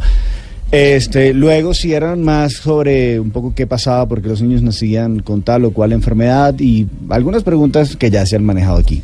Y Pero sabe que también era de mucho interés para la gente eh, el tema de los hemisferios, que qué significa Ah, el sí, derecho y el izquierdo. Entender un poco el tema de la lateralidad y qué pasa, por, por qué las lesiones en el lado izquierdo tenían que ver con la familia y las partes, las lesiones en el lado derecho tenían que ver con el lado social, entendiendo trabajo y pareja como los dos puntos más críticos. O sea, cuando uno le duele la rodilla y ese tipo de cosas. La rodilla derecha. La rodilla, exacto. El oído derecho. Sí, de hecho, justamente una de las preguntas tuvo, tenía que ver con rodilla. Sí. Pero en este caso rodilla izquierda. Y era cómo dar ese siguiente paso para complacer o no a, mi fa- a la familia, en este caso, y, y qué decisiones de vida se habían tomado en función de eso. Bueno, Estaba- hace ocho días les dejamos tarea a nuestros oyentes de que se vieran el documental Hill, que es H-E-A-L, que está en Netflix, está muy chévere. Y para entender esto, porque es muy, muy interesante este tema de por qué y para qué me enfermo. El cuerpo le está diciendo a usted, pilas, pilas, esta gastritis es por esto. Le está temblando el brazo izquierdo es por, Por esto. Eh, Párele bolas. Párele bolas, porque esto es un- una alarma. Y ahora, en este primer segmento, para que ustedes ya se vayan animando a través del numeral salud, bla, bla, bla, a hacer las preguntas que quieran para Gabriel. Eh, vamos a formulárselas de aquí hasta las 12 de la noche. Después les recuerdo de las 12 de la noche el 316-692-5274, la línea de bla, para que usted ya, ya se tomen este programa y hablen lo que quieran hasta la una de la mañana. Eh, por ahora vamos a hablar con Gabriel acerca de enfermedades de la sangre. Sí, sí, sí. Y, y en esas preguntas de Mauricio le quiero recomendar algo que me, me han escrito mucho los oyentes y es que tienen eh, cuestionamientos, pero no todos son enfermedades y esos también están bienvenidos. ah, sí. Sí, porque claro. el tema de inseguridades, de comerse las uñas, pues no son enfermedades, pero también tienen un Sí, significado, sí. entonces también lo pueden preguntar. son válidas. Claro que sí, La porque sangre. también tienen síntomas, que es lo importante, que es lo que estamos leyendo. El tema con la sangre, a ver, las enfermedades sanguíneas tienen un componente primordial y es identidad, ¿no? Si uno dice que de una gota de sangre uno puede definir este el perfil, podemos llegar al ADN, el trasfondo de las enfermedades sanguíneas tienen que ver con identidad, pero además identidad familiar. Entonces, cuando empezamos con un problema muy tradicional en algunas personas que es colesterol. Yo voy a, voy a quitar toda la parte técnica y lo voy a resumir en, un par de ideas específicas. Cuando yo digo metabolismo calcio o metabolismo fósforo calcio, voy a estar hablando de riñón indirectamente, entonces voy a estar hablando de cómo la persona aprende o no la importancia del dinero y cómo procesar el dinero de una manera beneficiosa como primer símbolo. El segundo, una de las cosas que más afectan son las hormonas sexuales. Entonces, ¿qué pasa con la producción de estrógeno y con la producción de testosterona? Indirectamente estoy hablando de cómo ser y cómo hacer pareja. Pero finalmente la traducción más importante de los problemas de colesterol es quiero a mi familia, pero no sé a qué distancia. Porque el colesterol muy alto o muy bajo, es decir, la familia muy cerca, me friega la vida. Y muy lejos, le extraño demasiado, también me friega la vida. Entonces, el problema de colesterol se traduce como, bueno, ¿cuál es la distancia ideal en el cual yo tengo que vincularme y cómo con mi familia para estar sano? Vinculado al colesterol suelen venir los problemas de triglicéridos. El triglicérido entonces con qué se vincula? Con el procesamiento de el procesamiento y transferencias del tejido graso adiposo y el metabolismo de glucosa en un segundo plano. Entonces, tiene que ver con el cómo me defiendo de mi entorno, es decir, cómo aprendo a defenderme de mi familia, cómo aprendo a poner límites, cómo aprendo a poner condiciones y en un segundo plano, pero mucho más importante, cómo aprendo a metabolizar el cariño y cómo aprendo a metabolizar el afecto. Por eso los problemas de colesterol suelen tener dos grandes lesiones potenciales. Problemas cardíacos, porque no sé cómo ser querido de una manera sana. Y en segundo plano, los accidentes cerebrovasculares. ¿Por qué? Porque al final de cuentas, lo que la persona no aprendió fue a pensar libremente y siempre se está cuestionando en función de las ideas de sus familiares. ¿Sí? ¿Va sencillo o no, no tanto? Sí, sí. Sí, sí, sí, Listo, divino. Y luego entonces quedamos con quién? Con la leucemia como gran síntesis. La leucemia como una variante del cáncer es donde la persona básicamente no aprendió una manera funcional de defenderse de esa dinámica emocional que está ocurriendo en la familia. Entonces la leucemia pasa a ser este ente que permite negociar perdones, que permite negociar distancias, que permite negociar prerrogativas y una forma de establecer una nueva dinámica familiar impuesta ahora por este enemigo externo, como decía Sun Tzu, el enemigo externo consolida el enemigo interno. De repente en la familia se pelea mucho hasta que la familia se une para pelear contra esa cosa terrible que es la leucemia. El tema es que la familia realmente aprenda a renegociar esa dinámica emocional, ¿sí? Porque detrás del cáncer, de nuevo, el mensaje que está enviando el inconsciente es hay que reinventarse. Y es posible, ¿sí? Es, es un diagnóstico, no una sentencia. Cuando la gente se queda con la sentencia, pues despídanse. Pero cuando la gente entiende que es un diagnóstico, pues reinvéntense, ¿sí? Porque si volvemos a los viejos hábitos, aparece ese concepto que lamentablemente es frecuente cuando se vincula al cáncer, que es la recidiva, es decir, vuelve a aparecer ahora en una variante un poco más fortalecida. ¿Por qué? Porque se entendió que este primer intento de reinvento no resultó bien. Por eso es que hay rechazos, este todo este problema de médula ósea, trasplantes, y por ahí nos podemos ir. Pero lo que hay que hacer es reinventarse. Es increíble, eh, y lo hemos hablado aquí en Bla Bla Blue, los casos de cáncer avanzado que se han logrado curarse. Sí, claro. Y uno dice que es de una ma- manera casi milagrosa, por así decirlo, eh, pero no, es, es la persona reinventándose diciendo, no, Sí, es vamos a decir, cambiar la alimentación, Es decir, mi, a... mi compromiso es con la vida. Pero es cuando tú dices, a mí me gustaría que la gente pudiera entender el, el alcance cuando una persona dice, es que voy a cambiar la dieta. Voy a cambiar la dieta, no solamente dejo de comer pan. Es esa decisión de ajustar la dieta y de lo que yo me llevo a la boca y de lo que además va a salir de mi boca y va a salir de mi corazón, tiene que ver con qué cosas y qué nuevos límites yo aprendo a poner dentro de mis relaciones cotidianas que ese es uno de los puntos como más importantes. Cuando uno va al médico y dice, no, tiene que cambiar la dieta, tiene que comer menos azúcares, tiene que dejar de, de alguna manera apartar el mecato, no solo en las comidas, sino en las relaciones. O sea, dejar esas relaciones que son una chuchería, que son una porquería, que, lo, que- rico. que lo endulzan un poco, pero que no nutren, pero que no nutren. Entonces, aprender a tener relaciones nutritivas es el gran metamensaje de quizás una persona que simplemente le dice, coma mejor. O sea que si de pronto, voy a poner un caso, eh, uno tiene, uno es soltero y ve a alguien soltero que le gusta y esa persona se la pasa comiendo mecato. Uno dice, de ahí no va a salir nada bueno porque este hombre se está alimentando de mecato y lo, me va a coger a mí Como de, un mecato. De mecato. Ah, para, endulzar, vea, pues. pa- para endulzarse un poco la boca y listo. y O sea, no espero nada. No es, no, Estable no y es, no duradero es el mejor indicativo, pero tampoco es que si ves uno que solo come lechuguita de atún, dices, no, es fresco, este es. Porque ese que solo come lechuguita de atún te va a también poner muchos límites a ti. Ah, claro, con- quiere controlarlo todo. Claro. Mm. Entonces, Entonces que mejor dicho, que esté comiendo que una bandeja paisa. pues evidentemente si estamos en Medellín, sí. No, es un tema de aprender a tener relaciones nutritivas. O sea, es válido comerse un mecato de vez en cuando. Uno dice, bueno, venga, me como un póster porque esto está bueno. Pero entender que si siempre yo estoy cometiendo excesos, esos excesos también se van a cometer en la relación. Si yo siempre estoy poniendo límites, esos límites se van a extrapolar la relación. Si yo aprendo a tener una relación donde el otro está conmigo a pesar de mí y yo estoy con el otro a pesar del otro, que eso es lo que a veces mucha gente entiende o le cuesta comprender. Que yo no estoy con el otro porque el otro me quiere y yo soy divino. No, el otro está conmigo a pesar de mis errores y yo estoy con el otro a pesar de sus errores. Y partiendo de ahí es que somos felices con nuestras deficiencias. Porque evidentemente todos queremos la cara clara en nuestras lunas. El tema es qué pasa cuando, Claro. cuando estamos de luna llena. Pero ya, ya que estamos hablando de todos esos temas afectivos y amorosos, los celos también vienen a ser una enfermedad, ¿no? Que termina lo- lo- con- lo- los celos terminan siendo una parte de inseguridad. ¿sí? Hay una diferencia donde, digamos, tú, pues, tú estás con tu pareja, ¿no? Y un tercero o una tercera, o sea, te ve a ti y tu pareja o sea, ve que te están viendo. El tema no es que otro te vea, el tema es cómo tú reaccionas. Si tú reaccionas como, hola, ¿qué tal? Hola, mi amor, y le picas el ojo y tu pareja se pone celosa, pues tiene toda la razón de ponerse celosa porque tú no estás marcando un límite. Si la otra persona te ve, entonces, ah, listo, fresco, la saludas, como puedes saludar a, sí, al panadero, pues no pasa nada. Sí, hay un tema de cómo aprender a manejar los límites. ¿sí? Y los celos son inseguridades muchas veces bien fundadas por una de las partes que siempre anda como con ese juego, con esa amenaza. Una vez leí y me pareció terrible en uno de estos supuestos manuales de seducción, es que nunca puedes dejar que tu pareja esté segura.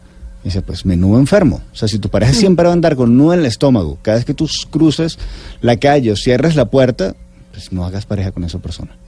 ¿sí? O sea, ser pareja implica entender que los dos tenemos los mismos respetos, tenemos las mismas posibilidades y que además yo estoy con esa persona porque la elijo todos los días. Y esa persona está conmigo porque me elige todos los días. El día que no le dé la gana de elegirme, se va y se acabó. Claro, así tiene que ser. Exacto. o sea, es, clarísimo. es- una elección todo mutua. cada minuto. Sí. Exactamente. Sí, Entonces, exactamente. ¿cómo es una relación sana? Es una relación donde tú en vez de salir a ver, pues a ver qué vieja me conquistó hoy, tú dices, qué divino, estoy con la vieja que quiero seguir conquistando todos los días. Y se acabó. Y esperas que ella haga lo mismo. Entonces uno alimenta la relación desde ahí. Eso, es una, eso para mí es una relación nutritiva. ¿Cómo es una relación mecato? Donde yo te coqueteo a ti hoy, pues mañana a ti, pasado al otro y pues bienvenido. Y ahí vemos con qué nos endulzamos la boca ese día. Pero si uno accede a meterse en una relación por el estilo, pues tiene que estar claro que es uno el que está accediendo. Entonces, no puede tanto culpabiliz- culpabilizar al otro, sino reconocer qué cosas está permitiendo en su vida. Y ese tipo de comportamientos termina convirti- convirtiéndose en algún momento en, En alguna una enfermedad. patología, en alguna totalmente. Está totalmente. clarísimo. Numeral salud, bla, bla, bla, para que ustedes le hagan preguntas a Gabriel Roar. Estamos aquí hasta la una de la mañana. Bueno, con Gabriel hasta las 12 y ustedes hasta la una en el 316-692-5274. Esto es bla, bla, blue. Bla bla blue. Conversaciones para gente despierta. Psicodélicas tarde, la mística de los pobres. De misterio de amor, de dinero y soledad. Yo no vine hasta acá a ayudarte buscando cobre. Pasado. WhatsApp. ¿Qué hay que hacer? ¿Para dónde nos vamos? Nos vamos a teatro. Mañana la invitación es en la ciudad de, Bol- de Bogotá. El Circo de Melquiades, realismo mágico. Nos vamos a conectar desde las 8 de la noche en el Teatro Cafam. Es una invitación para los que están en este momento visitando la capital, los que vienen, los que viven acá, los que se vienen de fin de semana. Entonces, para que lo disfruten, el Circo de Melquiades, realismo mágico, mañana a las 8 de la noche en el Teatro Cafam de Bogotá. Culebras en el circo vi. Casi todos tendrán un instante su touch de gloria. Llegaremos en jeep, llegaremos a la ciudad. Bla bla blue. Conversaciones para gente despierta.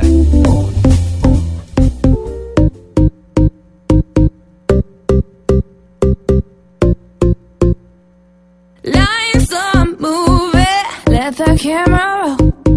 Fast life moving, ain't no going slow. That's right, baby. You already know, you already know. Hope you're ready, ready, steady, steady, rocking. Let it go, get bold. I just can't hold back forth, cause I'm the girl with soul. And controlling back, so what the heck? Rock the discotheque, it's this groove, it's the next. Tease on the camera, freeze while I animate. I'm know amateur, I'ma laminate. I'ma assassinate all the imitates. Then I'ma take a break and meditate. Hmm. Let me think about it. Put my little noodle on a problem, then I drink about it. Drink a little, swig a little, sip a little, spill a little, feel a little loopy when I get a little tipsy. These got me feeling like a gypsy. Smoking on a hookah got me feeling like a hip hippie. Trip it. Gone for a minute if you miss me now. Fergie back with a bag full of tricksies. Why? Lines are moving. Let the camera roll. Fast life moving. Ain't no going slow. That's right, baby. You already hope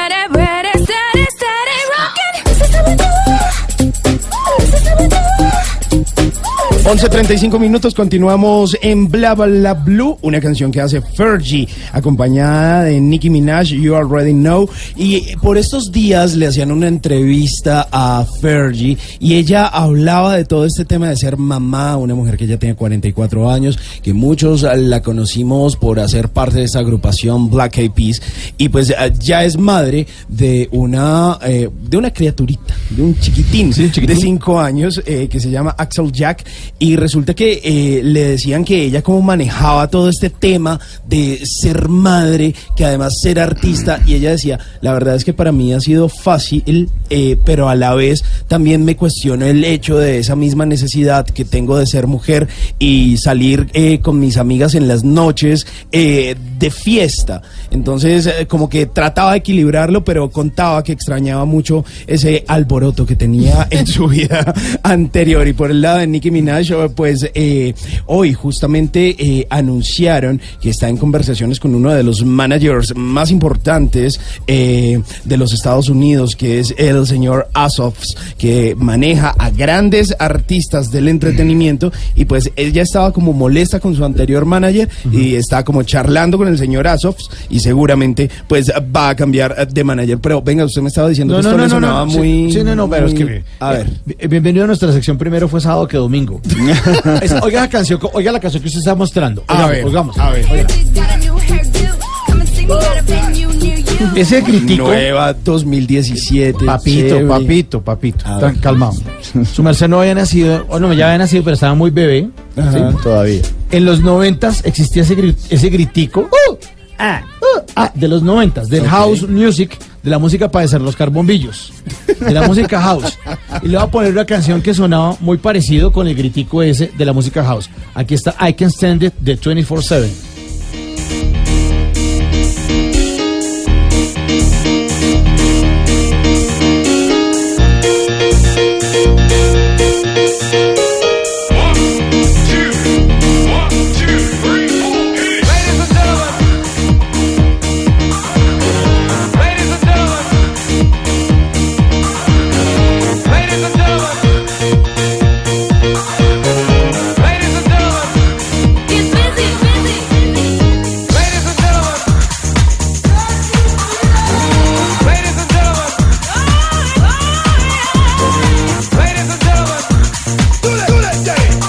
Las canciones de los noventas tenían el... "Uh". Ah, ah. Pero, pero ese grito también nace un poco de. Bueno, no sé si nace ahí realmente. se- ¿De soy totalmente ignorante en eso. Eh, de Michael Jackson, ¿no? Porque que es como. ¡Uh! Sí, no, sí, pero es no, distinto. no, es es distinto. distinto, Es distinto. Sí, es distinto. Sí, sí, sí, no, el gritico del house era distinto. Sí. Qué pena ser tan joven, disculpe. ¡Ay, quieto! ¡Ay!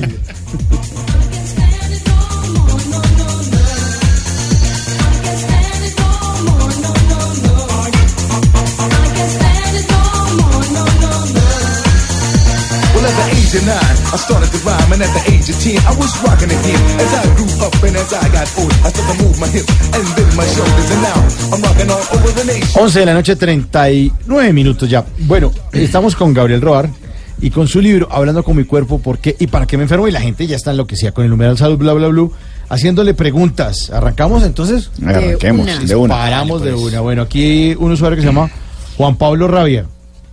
Así se llama. ¿Cómo hacemos? Así se ¿Qué tal uno con ese apellido? ¿Cómo estar tranquilo y contento? Pero oígame la pregunta. El señor Rabia dice, ¿cómo puedo trabajar mi inseguridad? ¿Al fin está rabioso o está inseguro? ¿Cómo puede trabajar Sí, para Juan fíjate Pablo? lo que hablábamos al empezar, que no, no todo es necesariamente patología física o síntoma físico. Sí. La inseguridad tiene mucho que ver con el foco, tiene mucho que ver con el dónde está mi atención y la sensación de inseguridad, si yo la, va- si yo la hablo desde el elemento físico, ¿no? Tiene, tiene que ver con un reflejo en el oído medio y esta sensación quizás de pérdida de equilibrio. Pero la inseguridad al final se transmite en fortaleza en las piernas. Entonces, ¿de qué estamos hablando? De cuáles son las bases, de qué cosas puede hacer él para corregir realmente esa situación que le genera inseguridad. Porque al final de cuentas, ¿qué hace uno ante una amenaza? Se pone a salvo. ¿Cómo? O huyo o ataco. Si yo no me puedo poner a salvo huyendo, entonces, ¿qué cosas tengo o qué cosas puedo hacer para poner límites, para poner condiciones y ponerme a salvo de esta supuesta amenaza? Eso también considerando que la amenaza sea real, ¿sí? Porque hay muchas amenazas, como Freud describía, que son meramente neuróticas, o sea, están en mi imaginario. Y de hecho hay un estudio muy simpático y dice que el 92% de las cosas que imaginamos jamás ocurren. Si uno se preocupa de una cantidad de cosas que no, solamente pasan en su cabeza. Entonces, Nadie lo está pensando. imagínate, No, se- se- tranquilo. según ese estudio, solo un 8% llega a ocurrir. Un 8%. Y uno que hace pensando en bobadas, eso y lo enferma a uno. Sí, es, es que ese es el punto. Si un, un pensamiento negativo puede deprimir mi sistema inmune hasta por 8 horas. Pero un pensamiento positivo me lo levanta solo dos. Pues yo necesito... Siempre, siempre funciona. Hace más bulla una pared que se cae que un árbol que crece. Siempre. Sí, sí, cual. en la vida funciona. Uy, esa- esa frase está chévere. eso, ¿Me, me- me la repite? Sí, sí. Hace más bulla, más ruido una pared que se cae Sí, que un claro, árbol que crece. Cierto, eso es cierto. Muy bonito. Hashtag tata. Mire, hashtag eh, Tata o Tata Fans, pero también con el numeral salud bla bla, blue. Y nos dicen eh, por acá en Twitter, recientemente estoy presentando un fuerte dolor en el talón izquierdo. ¿Qué puede hacer? Nos lo comenta Vaneshita Paz. Si yo pudiera pasar pues, una línea transversal que divide el cuerpo en dos, me voy a dar cuenta que el talón queda atrás. Y de hecho es la primera parte que uno, si camina correctamente, debería apoyar, pero luego debería levantar. Entonces el andar correcto es usar el pasado para yo poder potenciarme hacia el futuro. Cuando hay dolores en el talón, lo que hay por lo general es un apego de todos estos eventos que me sirven de ancla en el pasado y no más bien que me dejan impulsarme y seguir hacia el futuro. Es como cuando uno pisa el freno o levanta justamente los la punta del pie. Entonces lo que anda es como frenado en la vida, pero anda frenado por apego, anda frenado por creencias limitantes, anda frenado por todas estas cosas que no me Y sirven. si es el talón izquierdo, ese freno, ese apego es porque familia. Historias familiares. Yo me quedo con esta parte de la historia familiar que me dice que yo puedo ser miserable, que yo no puedo salir adelante, que entonces que soy bueno para nada, etcétera, etcétera. Listo, tengo por acá otra pregunta, numeral salud, bla, bla, blue, usuario Gababrira 1205. ¿Cómo se trata el ser ninfómana? ¿Es un problema mental o hay tratamiento para controlar esto en mi cuerpo? El tema de la ninfomanía es un tema que muchas veces está vinculado a esta sensación de insatisfacción en el coito. Y hay un componente hormonal, normalmente en la ninfomanía, y otro hay un componente vinculado a ciertas creencias limitantes, donde uno de los elementos que suele aparecer en común es la sensación de no merecer ese placer, donde el orgasmo es algo que se busca y se persigue, pero no se logra. ¿Por qué? Porque no se considera que es una buena mujer, porque se considera que el sexo se obtiene como un paliativo y no como un punto de encuentro en la intimidad. Hay una serie de creencias limitantes normalmente vinculado a una, a una ninfómana por un lado o a un adicto al sexo en extrapolando el, eso que eventualmente ocurre, que una mujer ninfómana termina siendo este, adicta al sexo, para tratar de conseguir esa, esa satisfacción. Porque en el fondo lo que busca no es sexo, en el fondo lo que busca es amor. Pero el miedo es a enamorarse. Entonces es mejor tener una alta rotación, un alto estímulo para no entregarse efectivamente. Bueno, otra aquí está otro usuario, Nino Perosa, dice, ¿a qué se debe que, pi- que piquen exageradamente los oídos? A ver qué estamos hablando. de- Y más que todo el izquierdo. O sea que ese es el del lado, el izquierdo es el Familia. lado familia. Sí, la, la- la pregunta sería los quisiera, qué quisiera o qué está escuchando ahí en la familia que necesita como censurar, taparse o simplemente que le gustaría escuchar mejor para poder reconocer y admitir. Bueno, nuestro eh, invitado especial de esta noche, que es uno de los alumnos. Sebastián Ramos. Sebastián Ramos de Comunicación Social, su alumno, señor. Sí, nuestro estudiante. Bueno, ¿tiene Bienvenido. pregunta? Con Claro el que numeral sí. salud, bla, bla, bla. Nuestro usuario Chris Dolly pregunta, ¿qué tipo de emoción puede generar susceptibilidad o molestia en el riñón derecho? El riñón, casualmente, o los riñones, son los encargados de la homeostasis en el cuerpo. Es decir, son los que regulan la cantidad de líquido que debería haber en el cuerpo. Y cuando hablamos de liquidez, hablamos de o flujo de emociones o la liquidez que normalmente pensamos es el billete. platica, Sí, billete. claro. Entonces, el miedo, o sea, cuando hay problemas renales, detrás suele haber miedo a no ser lo suficientemente productivo, a no estar vinculado a el trabajo que yo quiero o que no me están pagando lo suficiente, si es el riñón derecho, sea el riñón izquierdo es no produzco lo suficiente para mantener la familia o tengo miedo que esto se acabe y yo no pueda mantener ese equilibrio a nivel familiar. El reflejo del dolor renal es un reflejo a nivel lumbar que da la sensación de que la persona no puede doblegarse, por eso la persona se dobla. ¿Y de pronto eso es similar para las personas que retienen líquidos? ¿O es completamente No. diferente? Es, no, no, es, no es tan completamente diferente porque esa retención de líquidos se debería liberar justamente a través de la orina. O sea, ese, ese equilibrio y esa homeostasis. Pero la retención de líquidos no solo tiene que ver con ese dinero, sino tiene que ver con esa defensa que tiene que hacer la persona para aguantar unas situaciones que considera maltratantes o que considera no necesariamente justas para lograr esa liquidez. Bueno, yo tengo una inquietud que me surgió a partir de la pregunta de Gababrita 1205 del tema de la ninfomanía. ¿A quién quieres conocer? ¿No? No. Ah, era- que me, escríbanle me- Simón, me ¿no? recuerda el usuario, no mentiras. Pero en, en ese tema también sexual, tengo entendido que, por ejemplo, la eyaculación precoz también es una enfermedad. ¿Eso se debe a alguna carga emocional o se debe a algo? La eyaculación precoz suele estar muy vinculada a la sensación de impotencia, es decir, de no sentirse lo suficientemente bueno, lo suficientemente validero, y está antecedida de una enorme dosis de ansiedad. Es que no voy a aguantar, no voy a aguantar, no voy a aguantar. Eso se vuelve algo que se llama profecía autoconfirmada. Y entonces, ay, no aguanté. Eso genera un enorme nivel de estrés, pero alivia la tensión sexual. Es, bueno, ya no aguanté, ya acabé, ya se acabó esta situación. Hasta que no venga la próxima elección, no me fastidie. El problema con el eyaculador, eyaculador precoz es que el efecto de arco que necesita para lograr la siguiente erección, que en un hombre promedio puede durar media hora, 40 minutos, en él puede durar dos horas, puede durar dos días. Wow. Sí, entonces, eso es un cuento que acaba muy rápido. 11 de la noche, 47 minutos, estamos en Bla Bla Blue. Numeral Salud Bla Bla Blue para que ustedes sigan preguntando porque Gabriel está listo a, que, a responder sus inquietudes.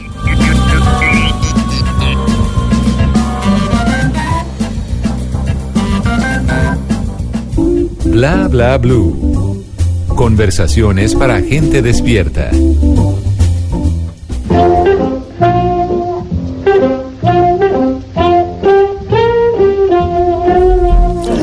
Antes de que se acabe el día, vale la pena recordar que un día como hoy, pero del año 1999 en los Estados Unidos se estrenó tres, se estrenaron tres programas piloto de la serie de dibujos animados de televisión Bob Esponja.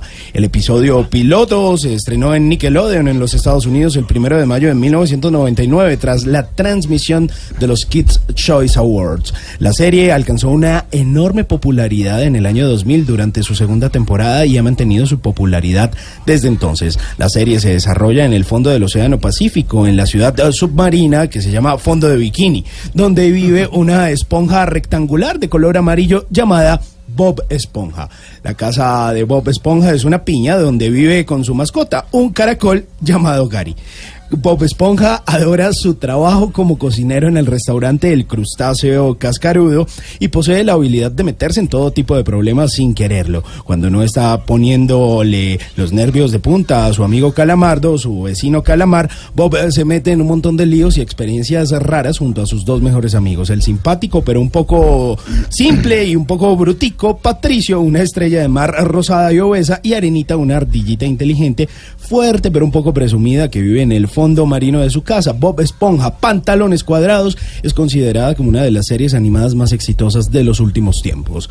Antes de que se acabe el día, mire a ver si usted más bien va y coge la esponjita de su casa y se pone a lavar los platos sucios que dejó en la cocina, que no lavó por estar haciendo pereza por hoy ser un día festivo. Vive en una piña debajo del mar. Su cuerpo absorbe y sin estallar. El mejor amigo que podrías desear. Y como al pez no es fácil flotar. Nunca te irás a la cama sin aprender algo nuevo. Bla bla blue.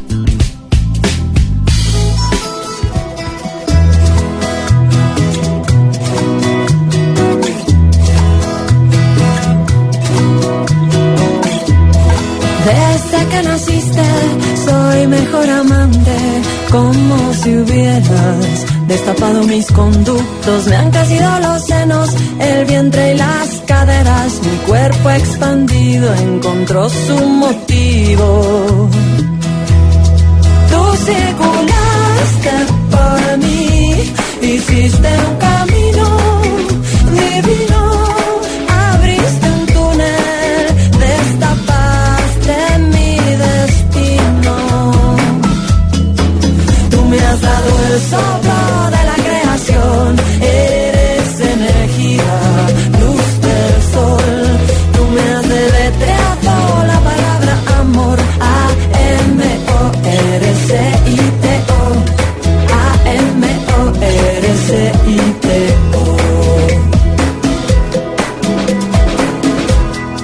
Ay, el amorcito, 11 de la noche, 50 minutos. Andrea Echeverry. Sí, esta mujer que anda de gira por los Estados Unidos por estos días junto a su banda Aterciopelados, a Héctor Buitrago, compartiendo también escenario con una banda venezolana que son Los Amigos Invisibles. Y esta canción que surge eh, en un momento en el que Andrade Echeverry decide hacer una carrera en solitario para dedicarse. eh, digamos un poco a la maternidad y luego pues regresa con otras canciones. Y una de esas fue esta AMO la cual le dedica a su hija y hace digamos como un viaje ahí o representa lo que fue para ella todo este tema del embarazo y la maternidad. AMO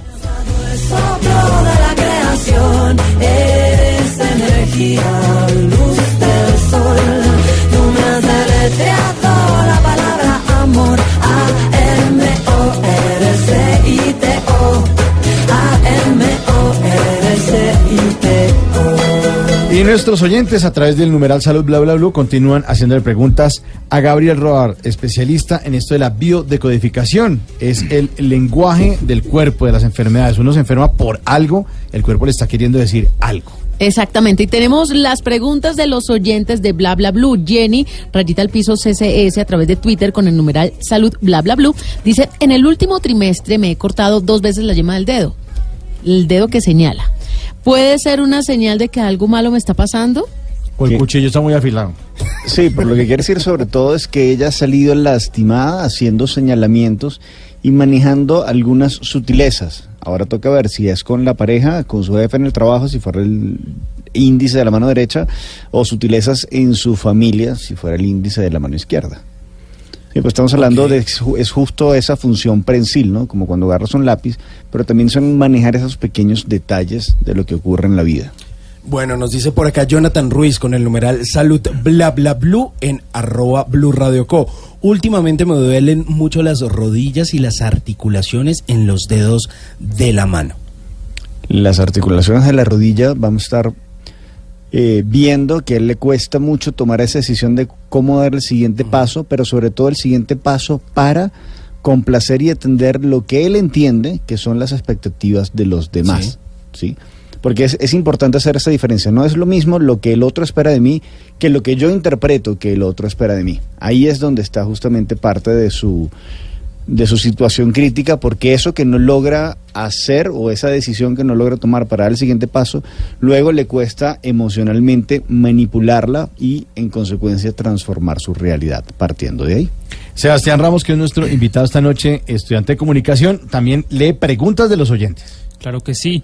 Sandra.m.cárdenas afirma que siente el cuello pesado en la parte de atrás. La pregunta es, ¿qué puede estar causando esto en mi cuerpo? Eso se llama complejo de Atlas. Llevo un mundo sobre los hombros y en este caso esta oyente lleva la peso, ¿no? lleva peso. emocionalmente de tener el peso de un mundo sobre los hombros, tiene un montón de responsabilidades y el tema de esa carga emocional es que suele generar una cuota de rabia, entendiendo que el circuito de la rabia se compone por manos, antebrazos, hombros, cuello y maxilar inferior.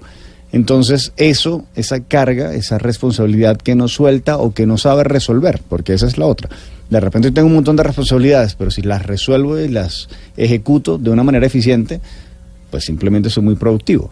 Si simplemente me cargo de responsabilidades y no resuelvo, lo que tengo es una sobrecarga. ¿Qué es la recomendación? Que aprenda a poner límites o que aprenda a pedir ayuda. Más preguntas, dice por acá Nurlearlin Cetrana.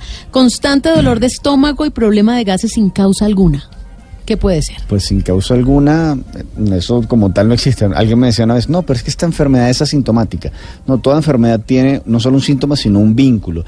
Y en este caso, esta gastropatía lo que me está hablando es de cómo le cuesta a ella aceptar muchas cosas que ocurren en su entorno, sobre todo aquellas que considera problemática, aunque en un primer momento no lo parezcan.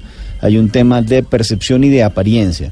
No luce tanto, pero sí termina molestándome. No parece tanto, pero sí termina cargándome o sí termina generándome en algún punto cierta vivencia de rechazo y malestar.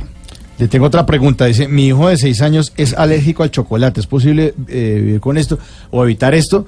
Pero no sería una buena noticia que el chino no le... Por lo menos no se gasta es la que es muy rico y además un niño, No se gasta la plata en chocolate la mamá. pero uno de niño que no quiere, mejor dicho, que quiere comer chocolatina, sí. pero eso No, no se lo- da lo, cuenta lo que cuando pasa es que el chocolate como tal es un gran serotoninérgico y si aprende a co- a comer chocolate amargo además, el, el aporte de azúcares no es tan alto y el, el- el boost, ¿no? El empuje de serotoninas sí. El tema con las alergias sigue siendo un problema de, de entorno donde el límite termina siendo o se termina sintiendo como medianamente agresivo. Cuando estamos hablando de las alergias por ingesta, entonces la pregunta sería, ¿quién de ese entorno, no necesariamente que luzca como un chocolate, pero quién de ese entorno que aparentemente pudiera ser o en algún momento fuere cariñoso o proveedor o aparentemente protector, en este momento le está resultando una amenaza? O dulce.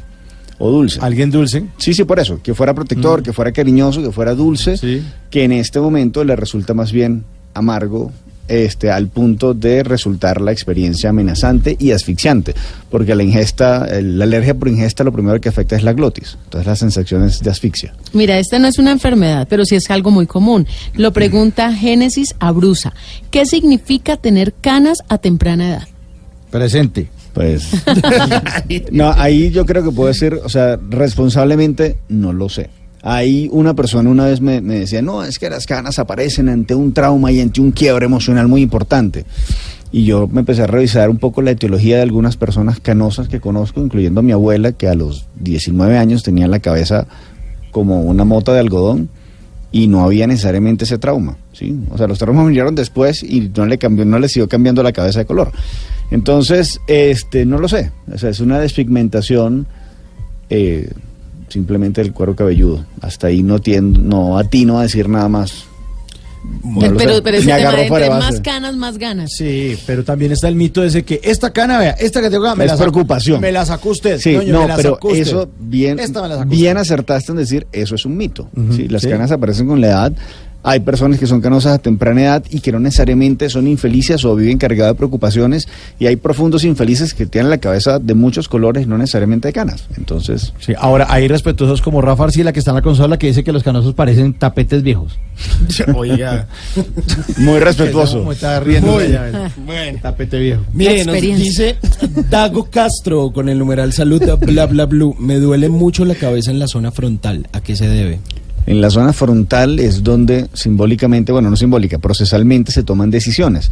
Ese dolor de cabeza está hablando de que tiene un montón de ideas y un montón de pendientes y un montón de fantasías de lo que pudiera hacer para resolver sus situaciones críticas, pero no hace nada. ¿Qué tiene que hacer? Tomar decisiones. ¿Qué es lo peor que puede pasar? Que se equivoque y que tome otra decisión o que lo haga de una manera diferente y ya. Sebastián, más preguntas. Claro que sí. Nuestra usuaria Nelsi.rueda pregunta, ¿por qué se presenta la miopía? ¿Es reversible? La miopía. A ver, la miopía es un defecto de refracción que ocurre en el cristalino. ¿Qué quiere decir esto? Que la perspectiva y las formas de ver el mundo de este individuo eh, tienen unas condiciones específicas. Un miope lo que le cuesta es proyectarse a futuro porque básicamente hay un punto a partir del cual no ve. Lo que se entiende como punto horizonte, que es la distancia de tres metros en adelante, se ve difuso. En consecuencia, ¿en qué es muy bueno el miope? En lo que ve que es el entorno inmediato. Emocionalmente, ¿qué ocurre? El miope nece- necesita y disfruta de relaciones de contacto, de relaciones cercanas, y le genera mucha angustia y se vuelve muy torpe y poco eficiente en relaciones a distancia. Si en relaciones a distancia, felices los cuatro o los que vengan sumando, en relaciones cercanas, muy eficiente, porque necesita ese contacto y esa proximidad. Ah, carajo. Mire, hablando de eso, hay Ya que muchas estamos. personas. Sí, nos dejan una preguntita por acá. Nancy Barreto E. Recientemente ando muy sensible con los demás. ¿A qué se debe ese comportamiento? Quisquillosa. Sí. Es, ah, es que hay, los hay- días. hay- sí, Dice uno, hay- está en los- mi esposo me dice, usted está en los días. Es que sí, puede ser evidentemente un desequilibrio hormonal, puede ser problemas de dieta, puede ser simplemente que hay un elemento no identificado, pero evidentemente presente que le genere frustración o que le permita contactar rabia y que hace que sus niveles de tolerancia bajen y drene esa rabia por falta de responsabilidad en los terceros. ¿sí? Yo culpo a los demás por mis insatisfacciones, entonces es muy fácil volverse intolerante. Sí, hay que checar. 12 en punto. Don Gabriel, muchas gracias por acompañarnos. Gracias a ustedes siempre y a la audiencia por acompañarnos en este espacio. Y esperamos favor. muchas preguntas a través del numeral Salud Bla Bla Blue para que el otro miércoles también nos acompañe. Claro que sí, será Bueno, un honor. Y ustedes, después de Voces y Sonidos, eh, también nos pueden acompañar en el 316-692-5274, la línea de Bla Bla Blue, para que ustedes pregunten lo que quieran, hablen lo que quieran, compartan sus experiencias. Sebastián, muchas gracias por acompañarnos aquí en Bla Bla A ustedes muchas gracias. También lo esperamos la otra semana si quieren. Claro que sí, acá estaré. Acá estará, sí señor. Bueno, y les dedico esta canción para que no se enfermen, la de Giovanotti, Penso Positivo. Oh, buena canción.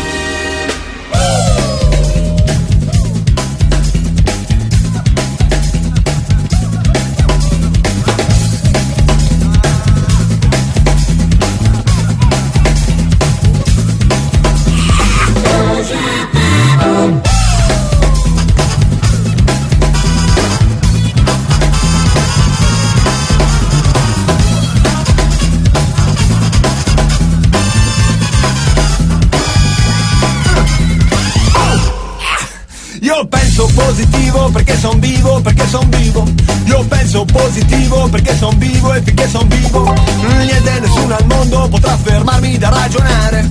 Niente nessuno al mondo potrà fermare, fermare, fermare, fermare questo ma che va. Questo ma che viene che va. Questo ma che va. Questo ma che viene che va. Io penso positivo ma non vuol dire che non ci vedo. Io penso positivo in quanto credo, non credo nelle divise né tantomeno negli abiti sacri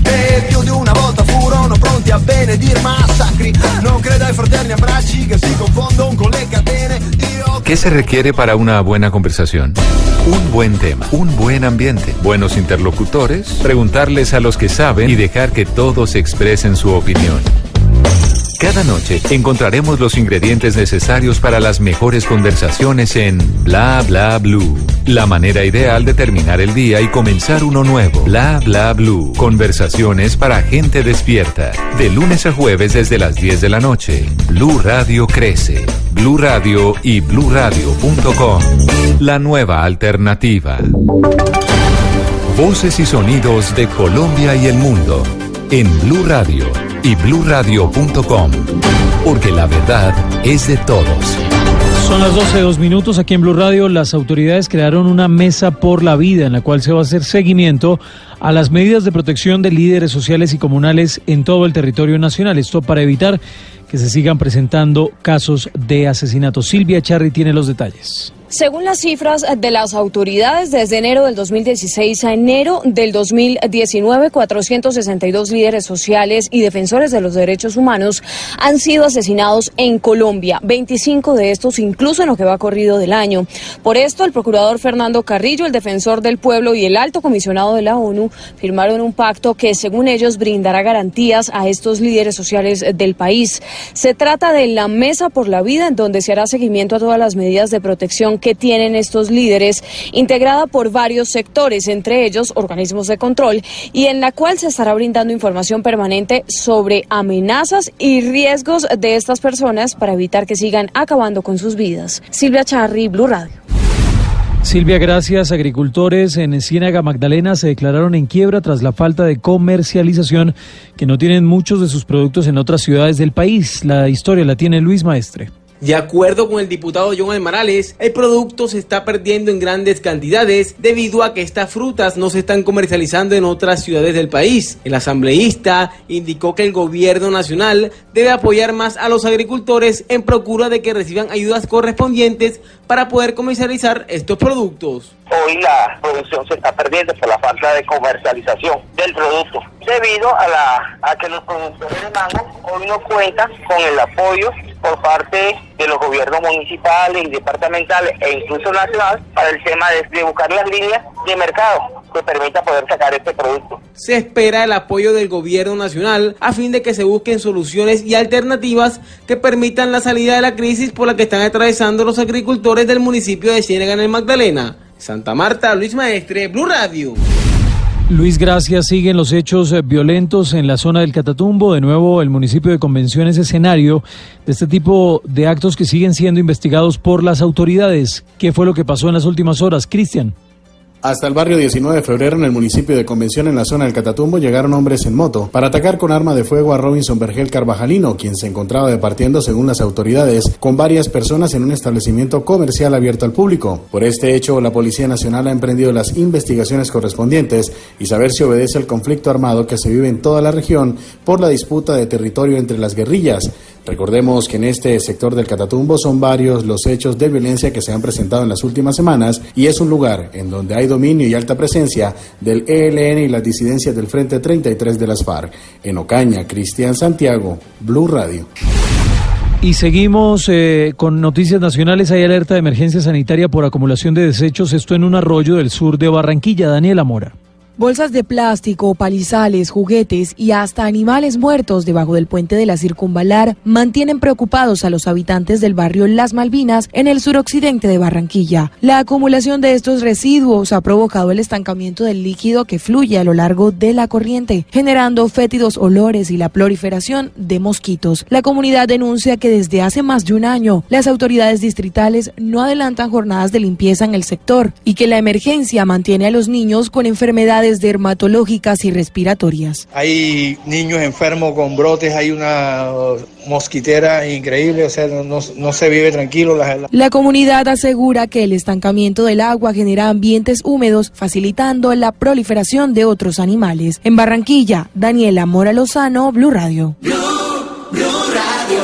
Noticias contra reloj en Blue Radio. A esta hora la noticia en desarrollo en Blue Radio, China y Estados Unidos dieron por concluida la nueva ronda de negociaciones celebrada en Pekín para tratar de poner fin a la guerra comercial que mantiene ambos países.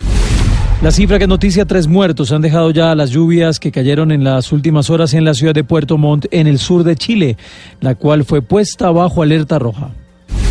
Y quedamos atentos a un exagente de la CIA que podría pasar el resto de su vida en prisión. Esto tras haberse declarado culpable de espiar para China, según ha indicado el Departamento de Justicia de los Estados Unidos. Ampliación de estas y otras noticias en blurradio.com. Continúen con Bla Bla Blue. El mundo está en tu mano. Escúchalo. Noticias de Colombia y el mundo a partir de este momento. Léelo, entiéndelo, pero también opina. Con respecto a la pregunta del día. Comenta. Yo pienso que ese código. Critica. Y sí, pienso que. Felicita. Vean que el pueblo lo está respaldando. En el fanpage de Blue Radio en Facebook tienes el mundo y un espacio para que compartas lo que sientes. Búscanos como Blue Radio en Facebook. Tú tienes mucho que decirle al mundo, porque en Blue Radio respetamos las diferencias. Blue Radio, la nueva alternativa. Después de medianoche, los oyentes se toman Bla Bla Blue. Llámenos al 316-692-5274 y cuéntenos su historia.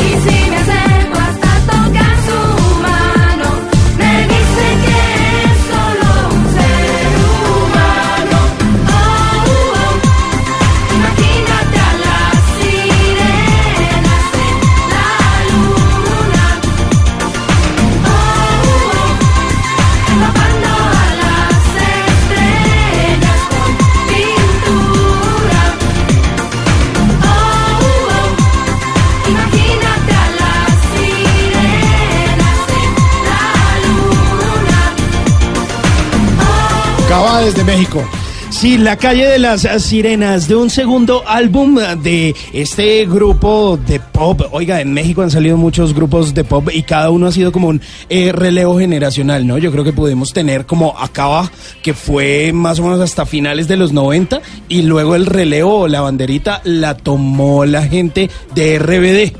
Y cuando se acabó el fenómeno de RBD, había un grupo en Chile que se llamó Kudai y se lo llevaron desde Chile hasta México, pero a Kudai sí no le fue tan bien. ¿Pero quiere que le eche para atrás?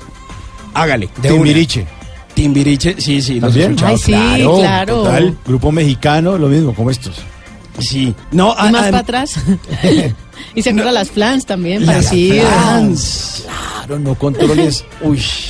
Pero además es que en los 90 todo este sonido pop era bien importante porque digamos que hicieron parte de un fenómeno que se llamó el synth pop o como el pop hecho con sintetizadores y realmente fue un fenómeno que se empezó a gestar a principios de los 90 eh, por todo ese new wave eh, que surgió en eh, Reino Unido y entonces en México las disqueras dijeron como bueno vamos a darle un poquito la vuelta a esto y empezaron a surgir cosas como Cava y como el mismo Moenia que empezaron a versionar otras eh, canciones así y hacían parte ahí como de la Y fiesta disco Y fueron evolucionando un poquito más rockeritos también. Sí. Popcito y rockcito.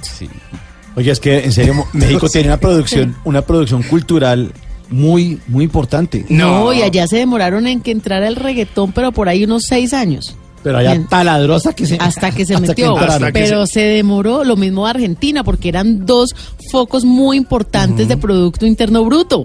sí. Entonces, ¿para qué necesitaban que llegaran cosas de afuera cuando lo de ellos era tan potente? Se demoró muchísimo. Claro, y pues imagínese ya, Maluma hace sold out, sold out, vende toda la boletería de sus conciertos, Auditorio Nacional en Ciudad de México, que es de los escenarios más importantes que tiene ese país, y llena cuatro fechas seguidas. Sí, es increíble. La gente de verdad que vive loca con lo que pasa con Balvin, con uh, Maluma. Y es que todo fue una estrategia, ¿no? De a poquito. O sea, si usted se pone a ver un poco lo que fue la carrera eh, musical de Maluma, cómo empezaron a cambiar un poco sus letras. Porque este. ¿Era más este suavecito tema- antes? eh, no, no era, digamos que fuera un poco más suavecito, pero era un lenguaje muy colombiano. Ah, Y poco a poco, por ejemplo, en canciones esas como eh, Felices los Cuatro o Cuatro Babies. No, mala eh, mía, eh, que es Puerto Rico ma- al mala mi- 200%. Total, mía. mala mía, mami, que eso es Mala súper puertorriqueño. O por ejemplo, en esa eh, canción tan polémica de Cuatro Babies, eh, Me la chingo. O sea, empezó a eh, incluir un lenguaje un poco más mexicano, obviamente buscando nuevos públicos. Y ¿No ha dado todas esas esa vaina? Claro. El, el análisis. eh, Oh, Oh, con Simón Hernández. Pero además Está de bueno eso- el análisis, tiene Claro. toda la razón. Pero además- Se pusieron todo hey, come on, baby, hey. Totalmente, era una estrategia de su disquera para poder abrirle nuevo mercado. Y toda esta, eh, esta canción que hizo junto a un artista portugués, eh, Corazón, eh, en la que habla, pues... ¿Quién, Maluma? ¿Michel Teló? No, no, Michelle Teló no, es, un, es una... Michel Teló fue con Carlos Michel Teló Vives. hizo con Carlos Vives Ajá. y de hecho Michelle Teló estuvo aquí en Bogotá en ese concierto Sí, del lo invitó. 2015 Sí, le de invitó Carlos, Carlos Vives y sus Vives. amigos por ahí en agosto de 2015. Pero hay una canción de Maluma que se llama eh, Corazón y en esa canción, sí, se llama Nego, Corazón. Nego, Nego do Borel. Con Nego Do Borel. Sí. Y ese es un intento aquí- también aquí de apareció. empezar a romper un poquito ese mercado. No, y de llegar al mercado brasileño que es tan importante, tan amplio Es que, Imagínese pero es que Brasil es tan rentable. Imagina la cantidad de brasileños que hay. Son como 180 millones de habitantes. Y además son como un continente. Ellos tienen otro idioma.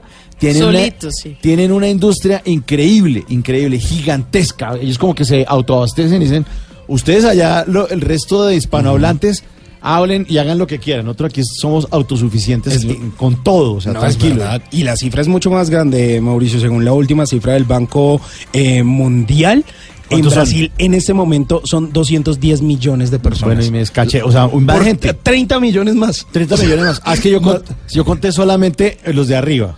le, faltó la parte, La parte de abajo. Claro. Y to- 230 millones de habitantes en Brasil, imagínese. No, pero además de eso, mire, mire cómo son las estrategias de mercado de la música y algún día tendríamos que volver a, a ampliar esto y alguna vez lo estuvimos hablando con un invitado y un tema que propuso eh, Tata Solarte aquí en la mesa de Bla Bla Blue, pero además es como eh, de allá también nos van, nos mandan musiquita, mercancía, porque hay una artista brasilera que se llama Anita y Anita ha hecho canciones con Maluma, con Balvin. Balvin. Entonces ahí todo el mundo sale beneficiado, pero el que manda ahorita es el reggaetón. Sí, claro, ya Sin en todas lugar partes. dudas. Decíamos esta semana eh, aquí en Bla Bla Blue que Barack Obama,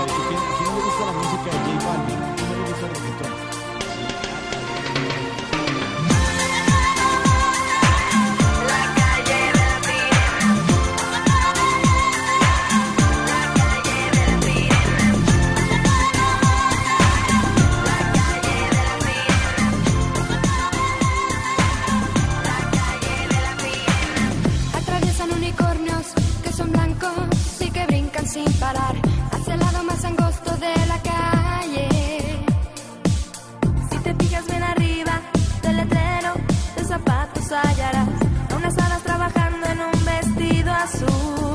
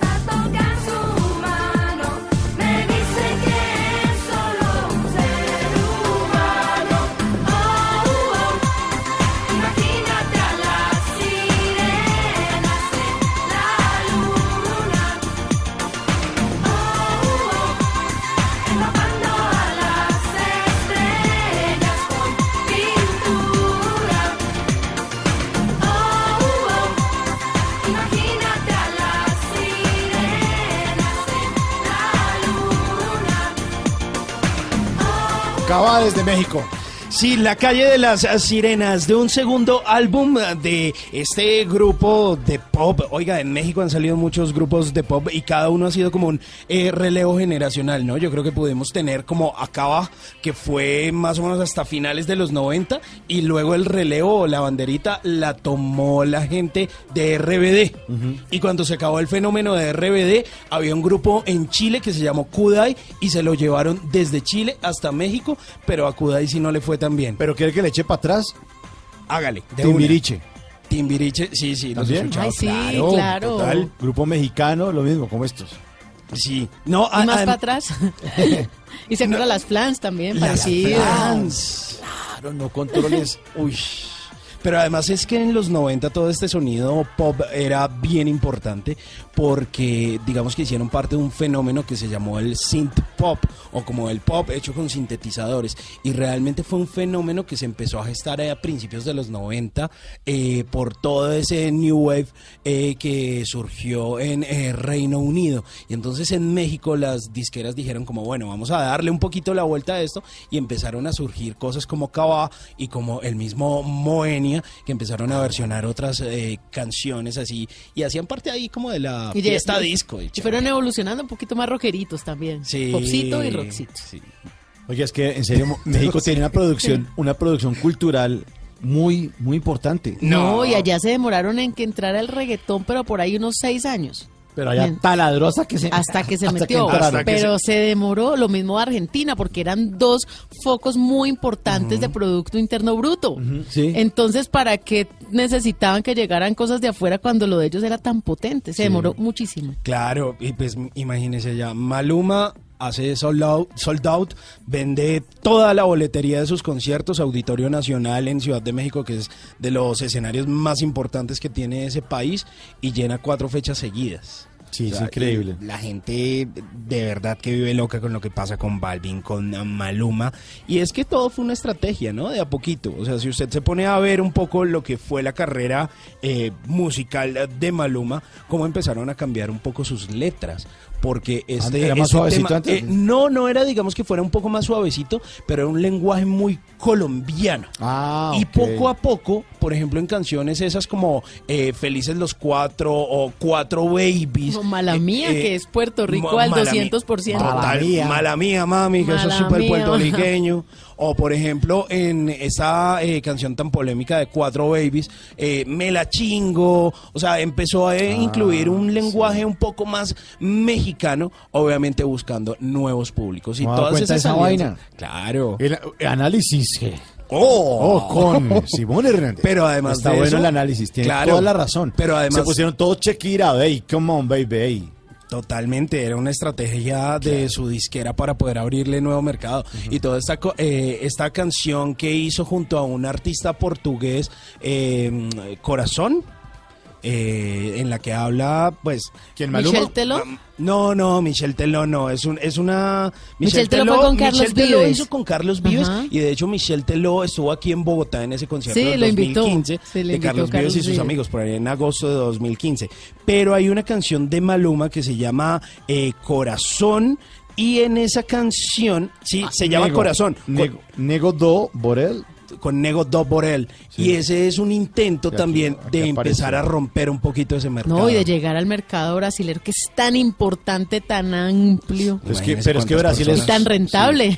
Imagina la cantidad de brasileños que hay. Son como 180 millones de habitantes. Y además son como un continente. Ellos tienen otro idioma. Tienen Solitos, una, sí. Tienen una industria increíble, increíble, gigantesca. Ellos como que se autoabastecen y dicen, ustedes allá, lo- el resto de hispanohablantes, hablen y hagan lo que quieran. Nosotros aquí somos autosuficientes Es- en- con todo. O sea, No, tranquilo. Y la cifra es mucho más grande, Mauricio, según la última cifra del Banco eh, Mundial. En. Brasil, en este momento, son 210 210 de personas. Bueno, y me descaché. O sea, un Por gente. 30 millones más. 30 millones más. Ah, es que yo, con- yo conté solamente los de arriba. le, le faltó la parte, La parte de de abajo. abajo. Claro. Y to- 230 millones de habitantes en Brasil, imagínese. No. Pero además de eso, mire, mire cómo son las estrategias de mercado de la música y algún día tendríamos que volver a, a ampliar esto y alguna vez lo estuvimos hablando con un invitado y un tema que propuso eh, Tata Solarte aquí en la mesa de Bla Bla Blue, pero además es como... eh, de allá también nos van, nos mandan musiquita, mercancía, porque hay una artista brasilera que se llama Anita y Anita ha hecho canciones con Maluma, con Balvin. Balvin. Entonces ahí todo el mundo sale beneficiado, pero el que manda ahorita es el reggaetón. Sí, claro, ya Sin en todas lugar a partes. dudas, Sí. papá. Decíamos esta semana eh, aquí en Bla Bla Blue que Barack Obama, de hecho, ¿quién- ¿a quién no le gusta la música de J Balvin? ¿A quién no le gusta el reggaetón? Sí, a- además, además es curioso, yo que estuve, bueno, de, de- de vacaciones hace poco allá, usted como que escucha, por ejemplo, Sebastián Yatra. Me lo encontré comiendo en un restaurante, eh, la música de Sebastián Yatra. Y yo Ah, como, pensé esa que hace- canción". pensé que el tipo estaba ahí comiendo- No, no, no, Ah. me- no, colombiano, me encontré a Juan Piz González en el aeropuerto. Pero ya. ¿Cuál es Juan Piz Ah, Alejandro Riaño. ¿Cuál? ¿A cuál? ¿Al, al Gomelo o a Sí, Juan al de Ah, Alejandro Riaño, el personaje de- Ah, que sí. tiene una presentación allá en un lugar que se llama La UM. Pero eh, no, empecé a escuchar una canción de Yatra y claro, esas versiones uno no las escucha acá y son versiones, la misma canción, por ejemplo, de Traicionera, pero en inglés. Y la gente feliz cantándosela. Y gozándosela con toda. Lo mismo con Balvin, lo mismo con Maluma. Pero bueno, estábamos en Cava. Oiga, sí. Sí. Pero así son las conversaciones. Los oyentes saben que esas son conversaciones para gente despierta.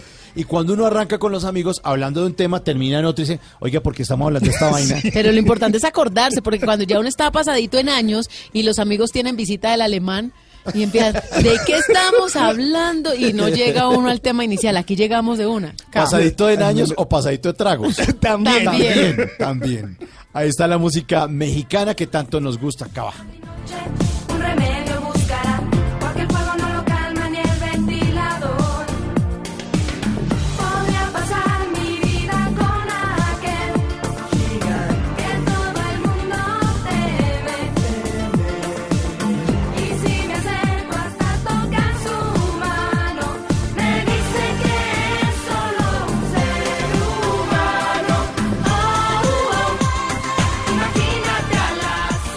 Imagínate a las sirenas llamando a Bla Bla Blue también. Uy, como Sí. fuera que nos llamara una sirenita. Sí. ¿Por qué no? ¿Por qué no? Puede pasar. Al 316-692-5274.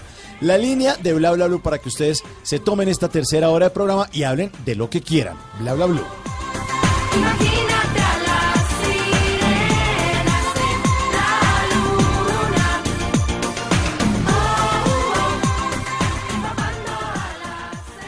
luna. Bla bla blue. Conversaciones para gente despierta.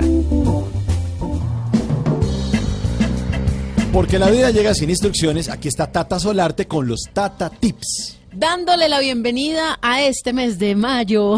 Eso. Dándole la bienvenida a todos los que están trabajando, buscando trabajo también, a los que están alistando ahí su hoja de vida para mañana madrugar y llevarla para todos lados, repartirla. Esperamos que les vaya muy bien, que mayo sí sea el mes que los contraten. Este sí. Este sí, este sí.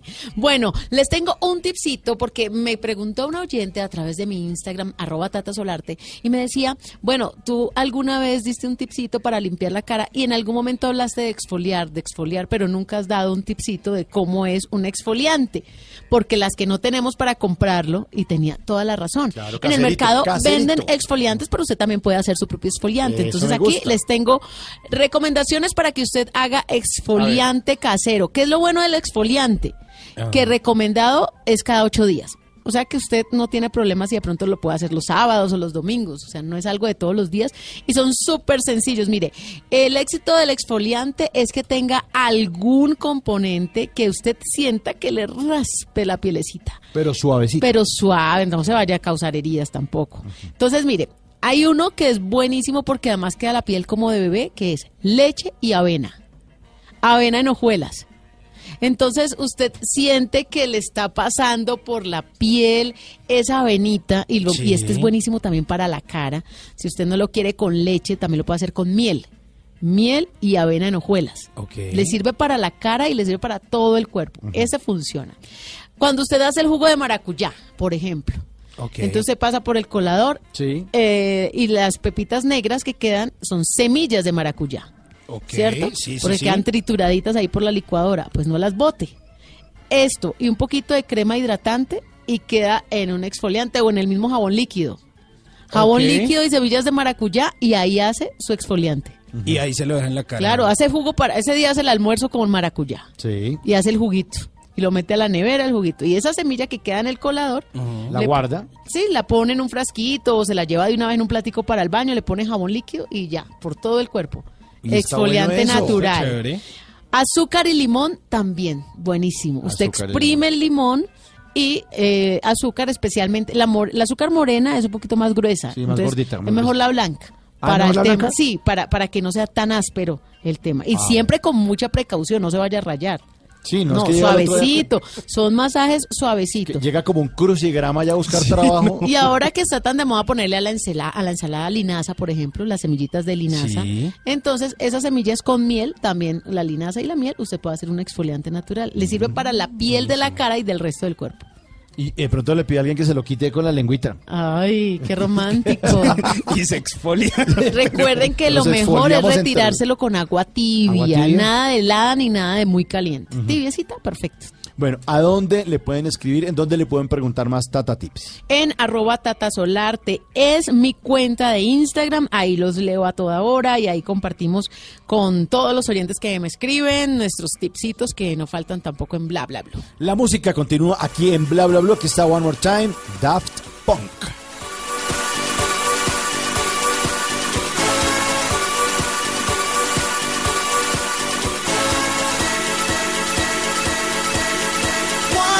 One more time.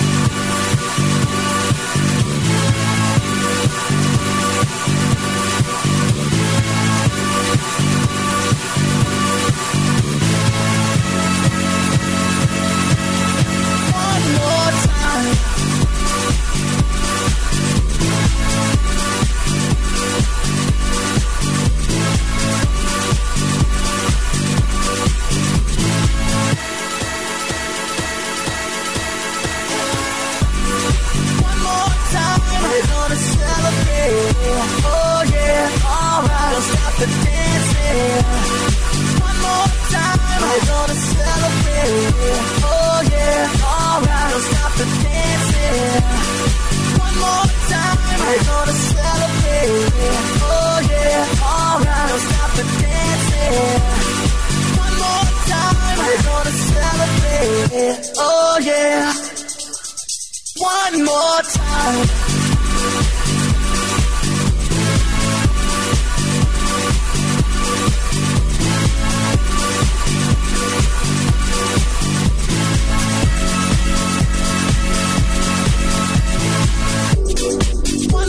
Time, we're gonna celebrate. Oh yeah, alright, don't stop the dancing. One more time, we're gonna celebrate. Oh yeah, Don't stop the dancing. One more time. Mm.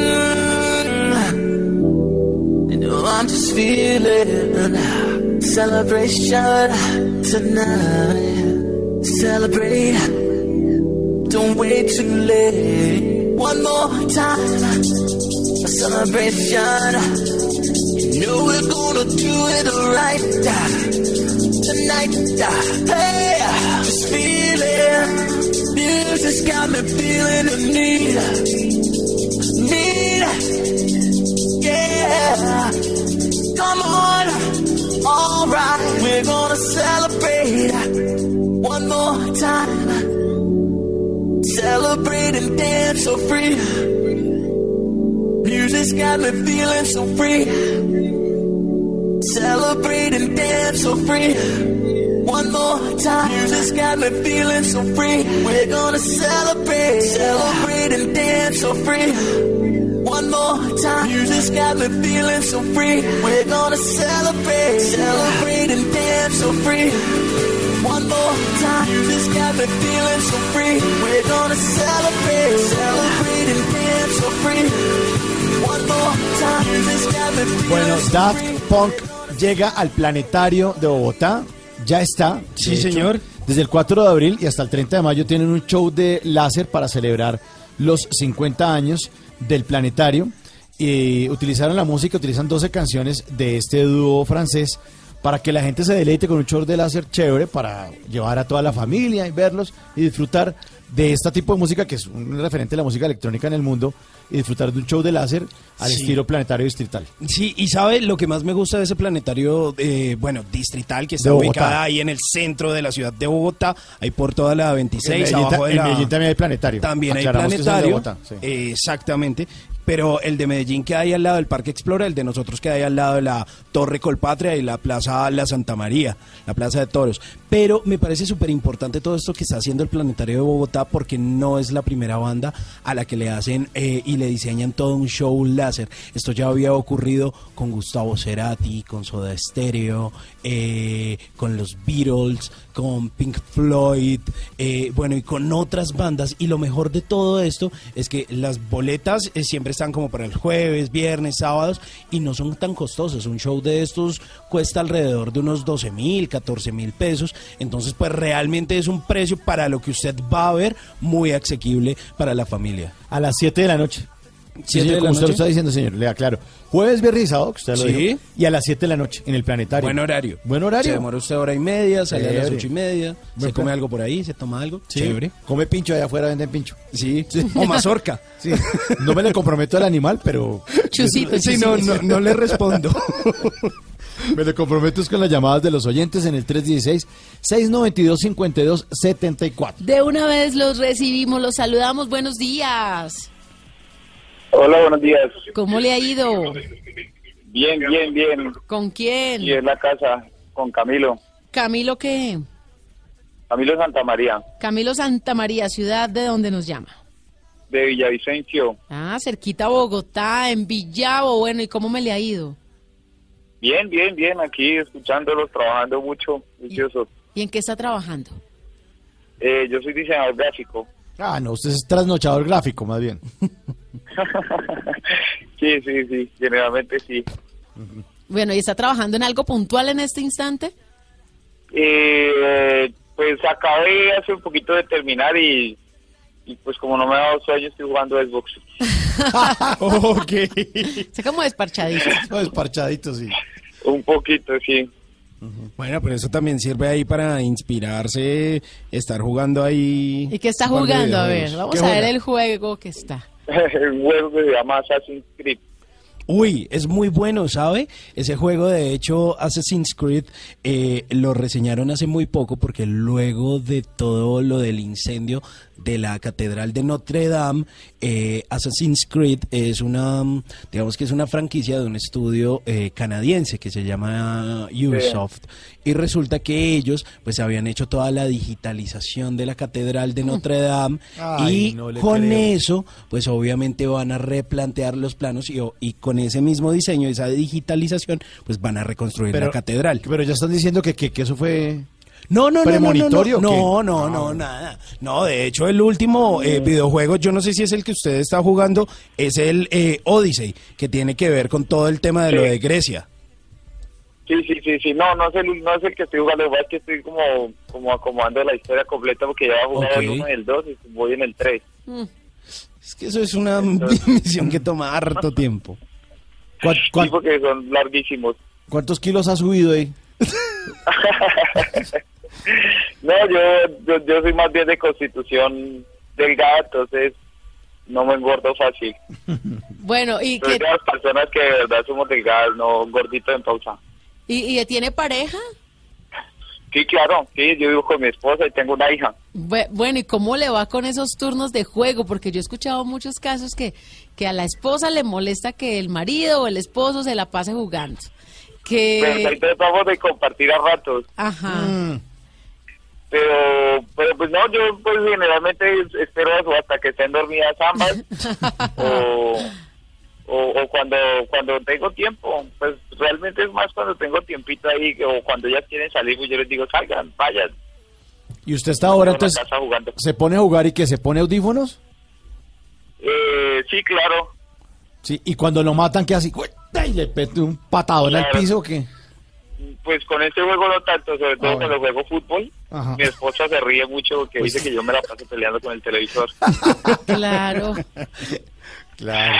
Sí, sí pasa mucho, pasa mucho y pelea uno mucho. Y no solamente a mí, mis amigos les pasa lo mismo, entonces como que se reúnen entre las mujeres de todos a, a, a hablar y, y, y siempre comentan, hey, sí, eso cuando se ponen delante del televisor y peleando con el televisor como si tuviera la culpa.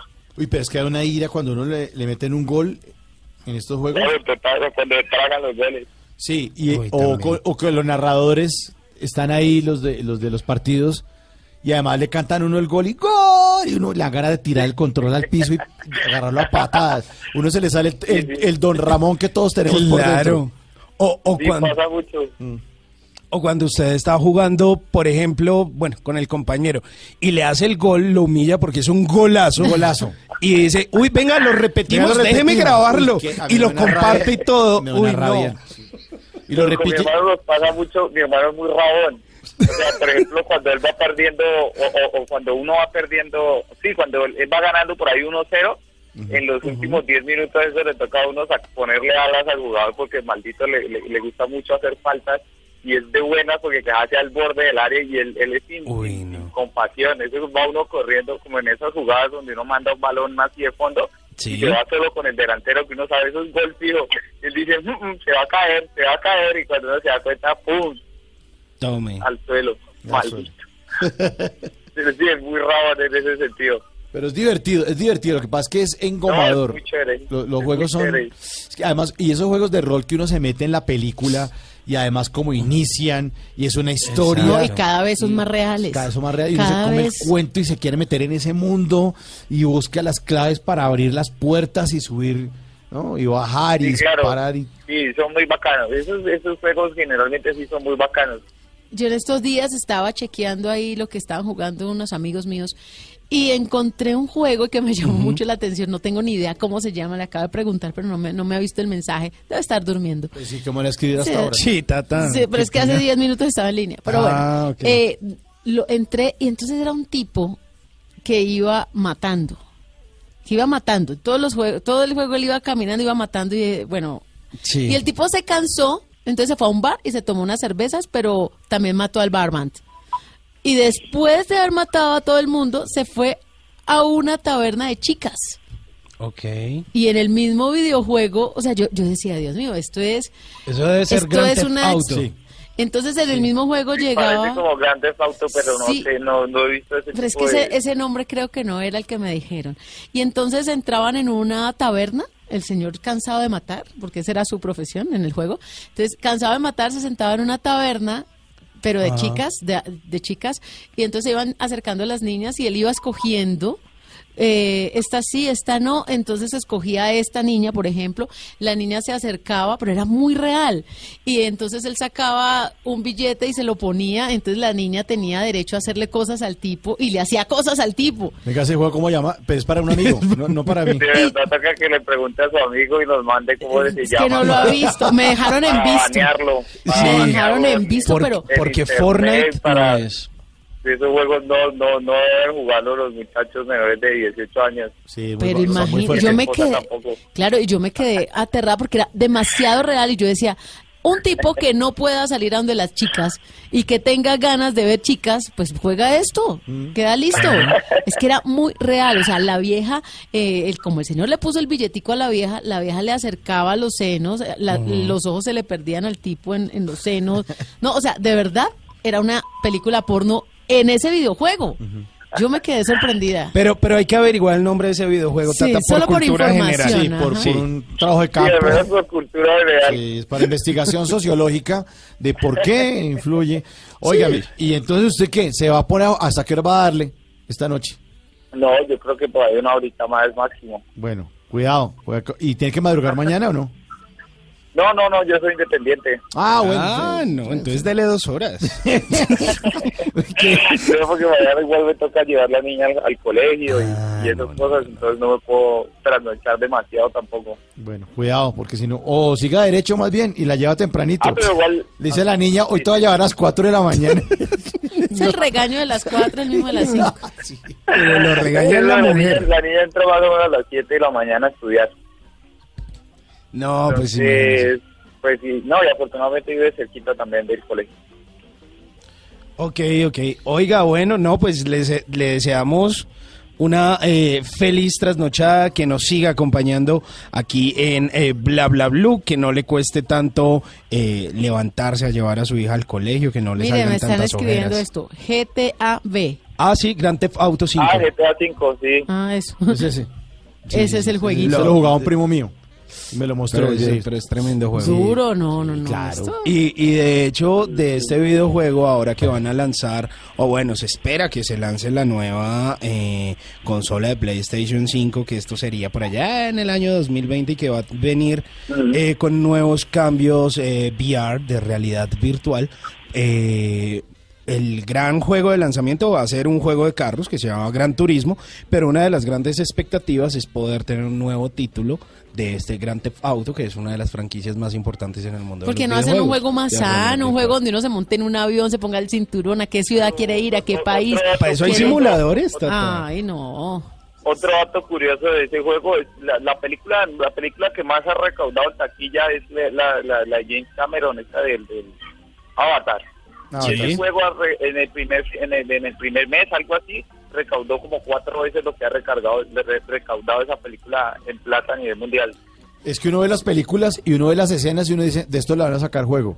O sea, cada vez que uno ve la película, que la dice, esto va para juego fijo. Esto va para videojuego, Sí, esto esto- va para atracción en parque de diversiones, Sí, uno ya sabe. Ya sabe. Sí, pero es, es impresionante la cantidad de dinero que mueve el- el- el- la industria de los videojuegos. Mm, Porque mucho niño inquieto, grande, así como ustedes tres, eh, tú que estás ahí al otro lado de la línea, Simón y Mauricio, se gastan sus ahorritos comprando videojuegos, que no son nada baratos. ¿Un videojuego Mire. cuánto vale? ¿150, 200 mil pesos? Depende, puede estar en Dependiendo. 160. Imagínese, 180. no. Lo mismo que vale un par de botas. Ah, sí, claro. Mire, Dependiendo de la marca de las botas. Sí. Sí, exacto, usted las consigue desde ese valor. Si son para la señora de uno, no, no valen eso. Valen como tres veces No, más. yo no creo. Bueno, Cristian, mire, no le, Prefiero comprar el videojuego. oiga, no le quitamos más tiempo porque pronto lo matan. Más bien, eh, lo dejamos ahí en compañía de Bla Bla Bla para que siga jugando con sus audífonos. Y si usted de casualidad de pronto le, le- le- le- le- le disparan y se pone bravo y le mete un puño a la mesa y su señora ahorita se despierta a decirle que qué pasó, le dice lo que dice Pedro Fernández a todos los oyentes de esta canción. Yo no fui. Chao. Listo, chao, gracias. Si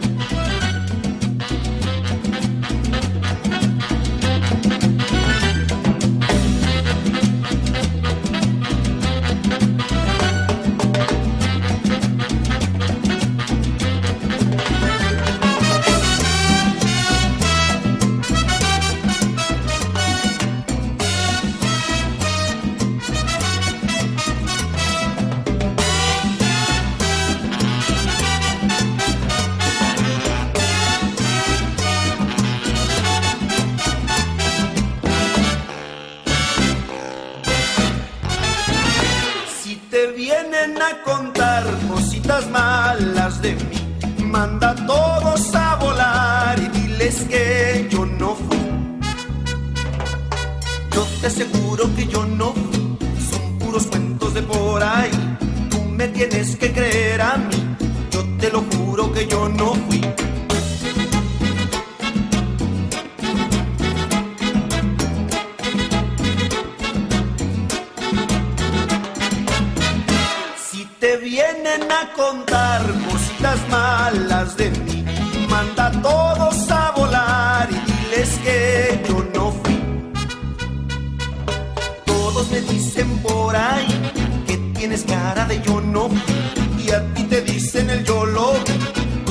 tienes que creer a mí.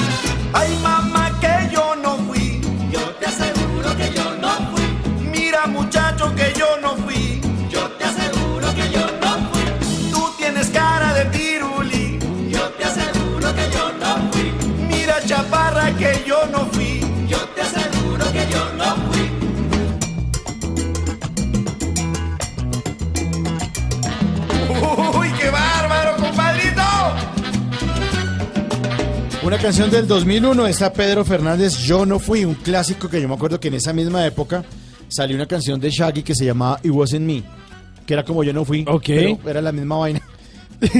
Yo no fui, pero en inglés. ni idea. Oiga, Yo- pero Yo lo que nunca entendí es por qué le decían Pedro Fernández si no se llamaba ni Pedro ni el apellido era Fernández. ¿No? No, él se llama José Martín Cuevas Cobos.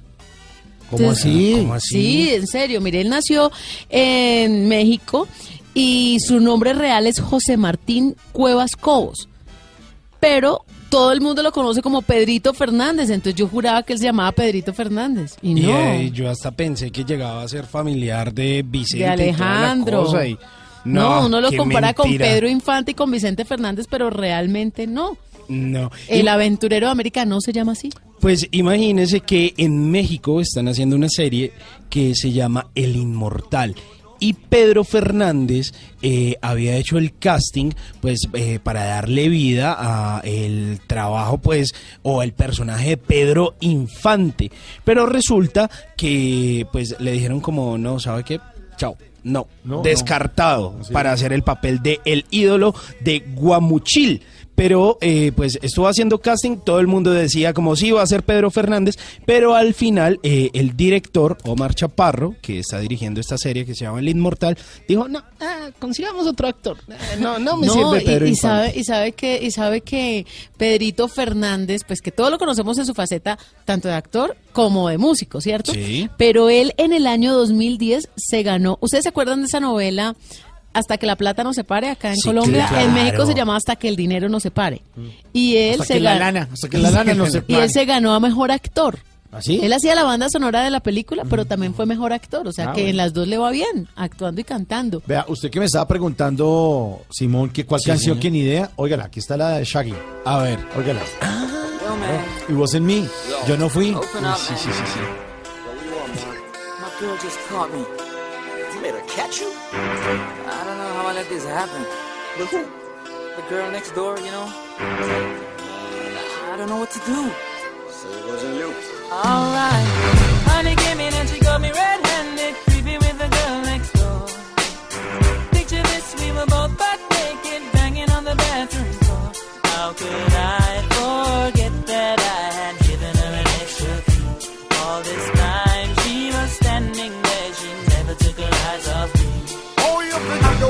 Access to your villa? Just for son of witness all of your clean on your pillar. You better watch your back before she turn into a killer.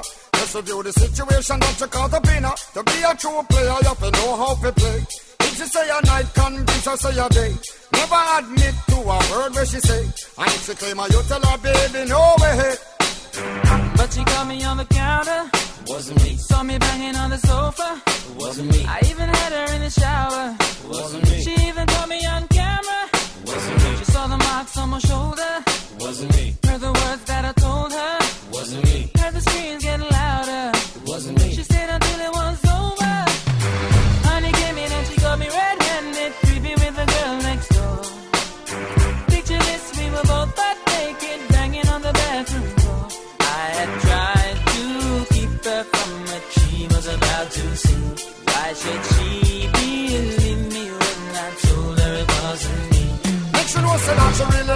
a vex. I never used to see you make the jigger low flex. As somebody else in favor you in the complex. Seeing is believing, so you better change your specs. You know she have up in a whole things up from the past. All the little evidence you better know for mass. Quick for your answer, no off it up. But if she back a gun, you know you better run fast. But she caught me on the counter. Wasn't me. Saw me banging on the sofa. Wasn't me. I even had her in the shower. Wasn't me. She even caught me on camera. Wasn't me. She saw the marks on my shoulder. Wasn't me. Heard the words that I told her. Wasn't me. Heard the screams getting louder. Wasn't me. She stayed until it was over. Pues en la misma época en la que Pedro Fernández sacó Yo no fui, salió esta canción que se llama It Wasn't Me. Del gran Shaggy. Entonces uno cantaba It Wasn't Me y yo no fui con Shaggy. no. idioteces de la juventud. Bueno, eso pasa, eso pasa.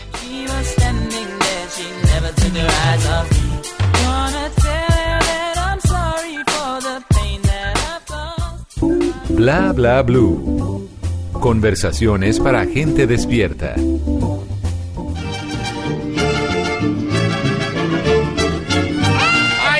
Ay, ay, lo que le faltaba a este programa. Para que vean, ah, My Little Pony, hoy más decente que nunca. qué? Hecho todo un caballero. Caballero, sí. Ah, usted, usted sabe que My Little Pony es un tipo, un tipo ante todo Es un querido. es un caballo que es todo un caballero. Fíjese. Sí, Fíjese. Eh, mire esas, son esas cosas de la A vida veces que no parece explica. burro. Sí, sí. Pero sí, no. sabe, sabe que se lo han dicho. Sí. Sabe que se lo han dicho a My Little Pony. Pero bueno, pues son esos, son esos talentos ocultos que tiene este muchacho. Por favor, My Little Pony, saluda a la tata. Dele besito, Mm, piquito. Ah, muy bien. La manito a Mauricio.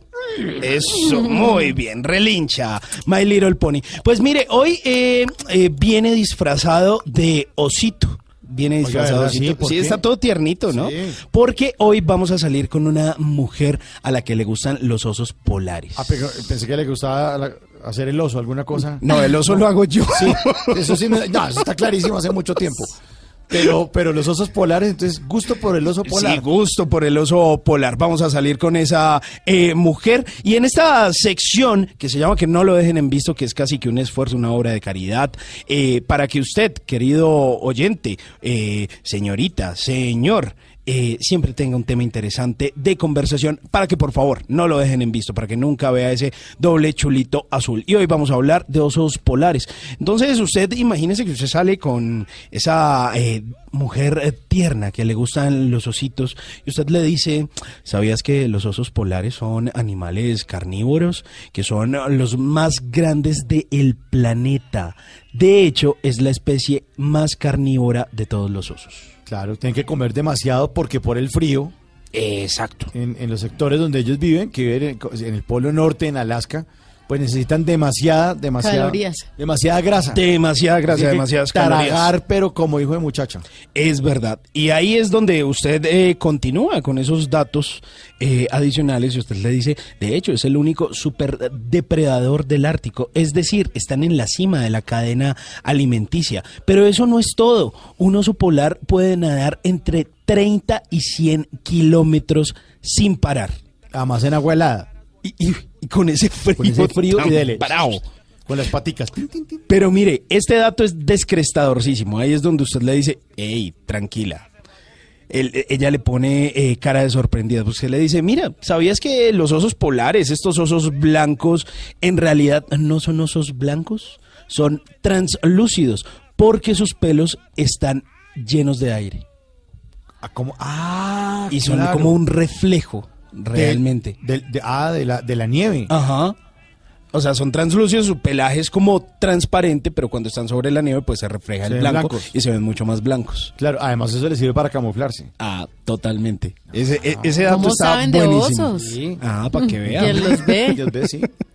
Pero yo, yo porque me la paso oso, Tato. Haciéndolo. haciéndolo. Pero bueno, eh, o por ejemplo, ¿ustedes sabían que un oso polar puede llegar a ser caníbal si le llega a faltar el alimento? O sea, ¿se puede comer a su compañero, compañera? sí, sí. Como, O sea, ¿Cómo si así le no da se hambre, bueno, también le puede pegar su mordisco. mordisco, la pata. Sí. a la- Ñam, ñam, ñam, a la ñam, ñam. compañera. Y para adentro. Y se la taraga, si, dependiendo obviamente el más fuerte, si le llega a dar hambre, pues son caníbales y se comen a sus compañeros. Y hablando de esos temas de comida, usted le dice, eh, ¿sabías que los osos polares comen alrededor de 30 kilos de comida diarios? Claro. Es una gran cantidad de carne. Pero además de eso, los osos polares no beben agua. La consiguen a través de la sangre de sus presas. Se, se- se No tomo alimentan de ese me líquido. alimento de sangre. De tu sangre. Mm, Y ahí usted le pega un mordisco en el cuello y dice, juguemos a los vampiros. Pero, Quiero ser tu oso. Ven, juguemos a la foca. y ahí eh, usted le dice, ¿sabías que la mayor población de osos está en Canadá? Ahí está, Claro, ahí viven, está. pues, pues el país donde está. Yo todo me la paso viendo documentales de esa vaina. ¿Sí? ¿De Sí. osos? Sí. Son lindos, los osos son muy Y además se paran, o sea, se paran a esperar a que las, las- resulta que las focas tienen que respirar eh, y entonces aguantan mucho la respiración, Ok. caminaban debajo de, de las capas de hielo y entonces hay unos huequitos porque tienen que salir a respirar. Y el oso se para y dice, tranquila. Aquí la espero. que usted sale dentro de un rato. y a veces esperan, esperan, esperan y nada. Y pum, pu- sale como en el, en el hueco al frente. Ay, qué piedra. tan. Pero siempre sale una foca y cogen y le meten un manotón y ¡tin! No, y además usted como oso, ¿qué más hace durante todo el día? Pues ¿Tragar? Sí, claro, ahí sin Netflix, sin, ta- sin, sin la señal de Blue Radio. Jodido. Sí, sin contrato con eh, una productora de gaseosas. Sí, jodido. Desempleado. Le toca cazar focas. Así que espero que estos datos le sirvan de algo para que la próxima vez no lo dejen en visto y no haga el oso. Y antes de montarme en mi caballo, en mi My Little Pony y despedirme, recuerde decirle a ella lo siguiente. Así usted le coge la carita así como osita. Eres mi nada. Cuando la gente me encuentra con la mirada perdida y me Oh. pregunta en qué piensas, yo digo en nada, porque pienso en ti. Oh, Del todo a la nada. Sí, sí, sí. Directo al corazón. Y si quiere seguir haciendo el oso, entonces le grita desde la calle lo que le gritaba Jorge Cárdenas a alguna muchacha. en ¿Qué? algún- Ábreme la puerta. Ábreme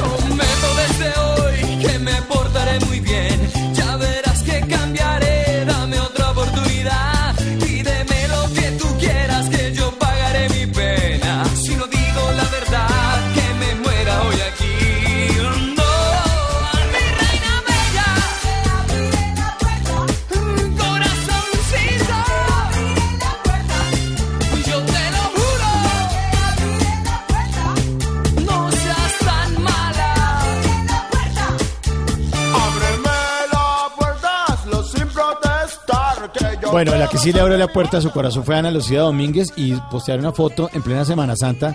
Estaban los dos en Cartagena y todos los, yo creo que criticamos a Jorge Cárdenas o a Ana, pues pura envidia.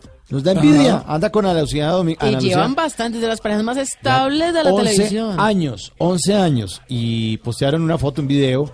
eh, y el tipo con la mano ahí como en la cinturita de Ana Lucía. Ya quisiera uno. A ver, Tener la manito ahí. Pero uno no clasifica ni a maniquí. No, pero lejos. Lejos, lejos. Si mucho se compra el jean de Ana Lucía. Sí. Hasta ahí a, a llega. eso anda dedicado Jorge Cárdenas. Eh, en una entrevista que le hacían hace poco, le decían, oiga, pero ¿qué? Y la música, y es que la actuación. No, no, no, papá, es que ahora nos dedicamos a ser empresarios A y nos dedicamos a, a sacar adelante su marca que es ALD, las iniciales de Ana Lucía Domínguez, y pues también andan, pues, obviamente en otros proyectos. Ana Lucía sí sigue actuando, de hecho la vimos eh, a final del año pasado en una serie de Netflix haciendo de mm, una novia que tuvo Nicky Jam aquí en Colombia cuando recién llegó esta serie de Nicky Jam que narra pues la historia de la vida de este cantante de reggaetón. Ahí estaba Ana Lucía Domínguez y bueno, sigue empresaria. Sí, y él sale en la foto y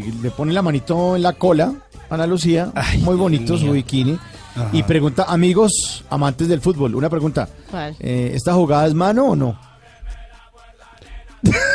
¿Esta jugada es ¿Esta jugada es mano o no? Con la mano ahí en toda la colita de Ana Lucía. Ja. Hágame el favor. Pido el bar, pido el bar. Para- el bar, ábreme la puerta mejor. Te lo juro por la Virgen o por el santo que tú quieras,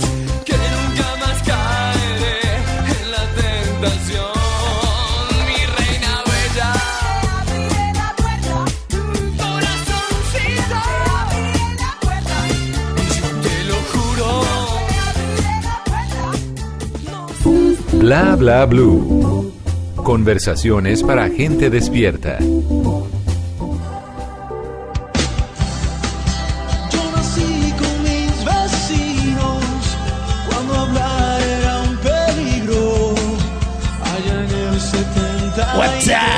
WhatsApp. ¿Qué hay que hacer? ¿Para dónde nos vamos? Esta canción y la historia de mi generación en la voz de Andrés Cepeda con el grupo de Bogotá Poligamia que marcó tanto la adolescencia de muchos de nuestros oyentes, pues tiene un título similar a lo que les voy a recomendar para el WhatsApp Bla Bla Blue. Y es justamente el 20 de julio que empiezan estas funciones. Cuando usted habla del 20 de julio es el grito de independencia. Pues se llama Conectando Generaciones. Les estoy hablando de nuestro queridísimo. ¿Se acuerdan? Les voy a contar dos anteriores. La pelota de letras Sí. y eh, Llegar a Marte. ¿Saben de qué les estoy hablando? De Eh, Andrés López. Del señor Andrés López. sí, Bueno, claro. pues ahora, después de estos dos grandes éxitos, pues llega Conectando Generaciones y las funciones van a ser a partir del 20 de julio, inicialmente en Bogotá. En, y, pero ¿en, en qué lugar? Bueno, pues Por mire, confirmar. Estamos apenas con el lanzamiento. Él ya lanzó en tuboleta.com, Sí. está la compra de las boletas. Que seguramente ya deben estar la gente metida ahí reservando. Y las funciones son a partir del 20 de julio. Yo me imagino que cuando hacen eso es un tanteo, ¿no? A ver cómo les va. Sí. A ver cómo. Y yo creo que va a ser para todo el país. Después de Bogotá. Seguramente. Porque cuando hizo la pelota de letras, le fue muy bien. Y Sí. cuando hizo eh, Llegar a Marte, también. La primera, obviamente, fue insuperable. Yo creo que esta, que es la tercera, puede. Puede- por el puede que de título, pronto, tener de más de la pelota pegue. de letras, porque la pelota de letras hacía sentar a toda la familia al frente del video o al frente de, Sí. Sí, porque primero DVD. llegó a teatro y luego la sacó en Y luego la sacó en DVD, Y era sí, la claro. familia completa y uno se reía, pero la mamá se reía, pero el tío se reía, pero toda la familia se reía. Con Llegar a Marte no fue tan así, pero esta habla de conectando generaciones, entonces va a tener yo creo que me imagino un poco de diversión también de ese aspecto. Sí, aunque es como escarbar un poquito ahí más de, de la misma pelota de letras, ¿no? Porque Sí, hablaba de las pues tiene que aprovechar. No, no, lo digo por el título, lo digo por el título. Ah, Pero no, pues seguramente va a ser una maravilla, claro que no. Pues Claro que sí. estamos haciéndoles desde ya la invitación a todos nuestros oyentes en Colombia para que estén muy pendientes de Andrés López, que como ustedes saben es un artista muy querido, es colombiano, ha dejado esta obra en varios rincones del mundo, no solamente se ha presentado en Colombia, esta obra se ha presentado cantado en Europa, en América. En Estados Unidos. En los Estados Unidos, sí, sí. señor.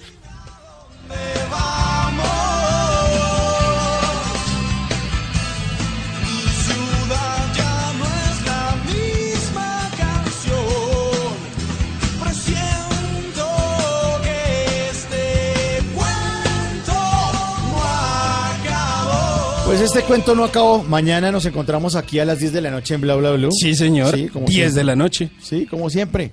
Juiciosos, dedicados, gente trabajadora. Ahí estuvimos, a pesar de ser festivo, aquí siempre estamos acompañándoles. Firme. Siempre al lado del micrófono. Una voz para acompañarle a usted donde usted esté, donde usted se encuentre. Siempre vamos a estar ahí.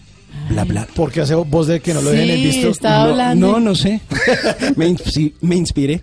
Nuestros oyentes pueden seguir llamando, dejando mensajes de voz, mensajes de texto en el 316-692-5274. Tata. Mañana entonces. Sí, mañana nos encontramos acá. A las con 10. Simón. Y, A y las de 10, pronto sí, vamos sí. a estar antes, ¿no? Sí. En Blue. En Blue vamos a estar eh, con un especial con la Feria del Libro. Ay, sí. vamos, a, ah, vamos a hacer como una ventanita en, en Voz Populi, eh, una ventanita de bla, bla, bla, desde la Feria del Libro. Ay, bueno, si puede pasar por la Feria del Libro mañana, ya vamos Nos a estar y nos conocemos. Sí, ahí.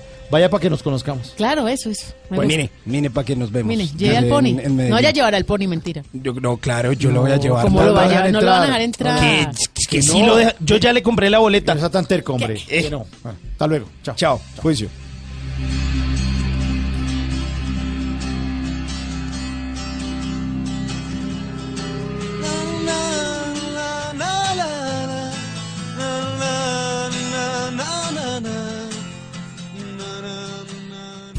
Bla bla blue. Conversaciones para gente despierta.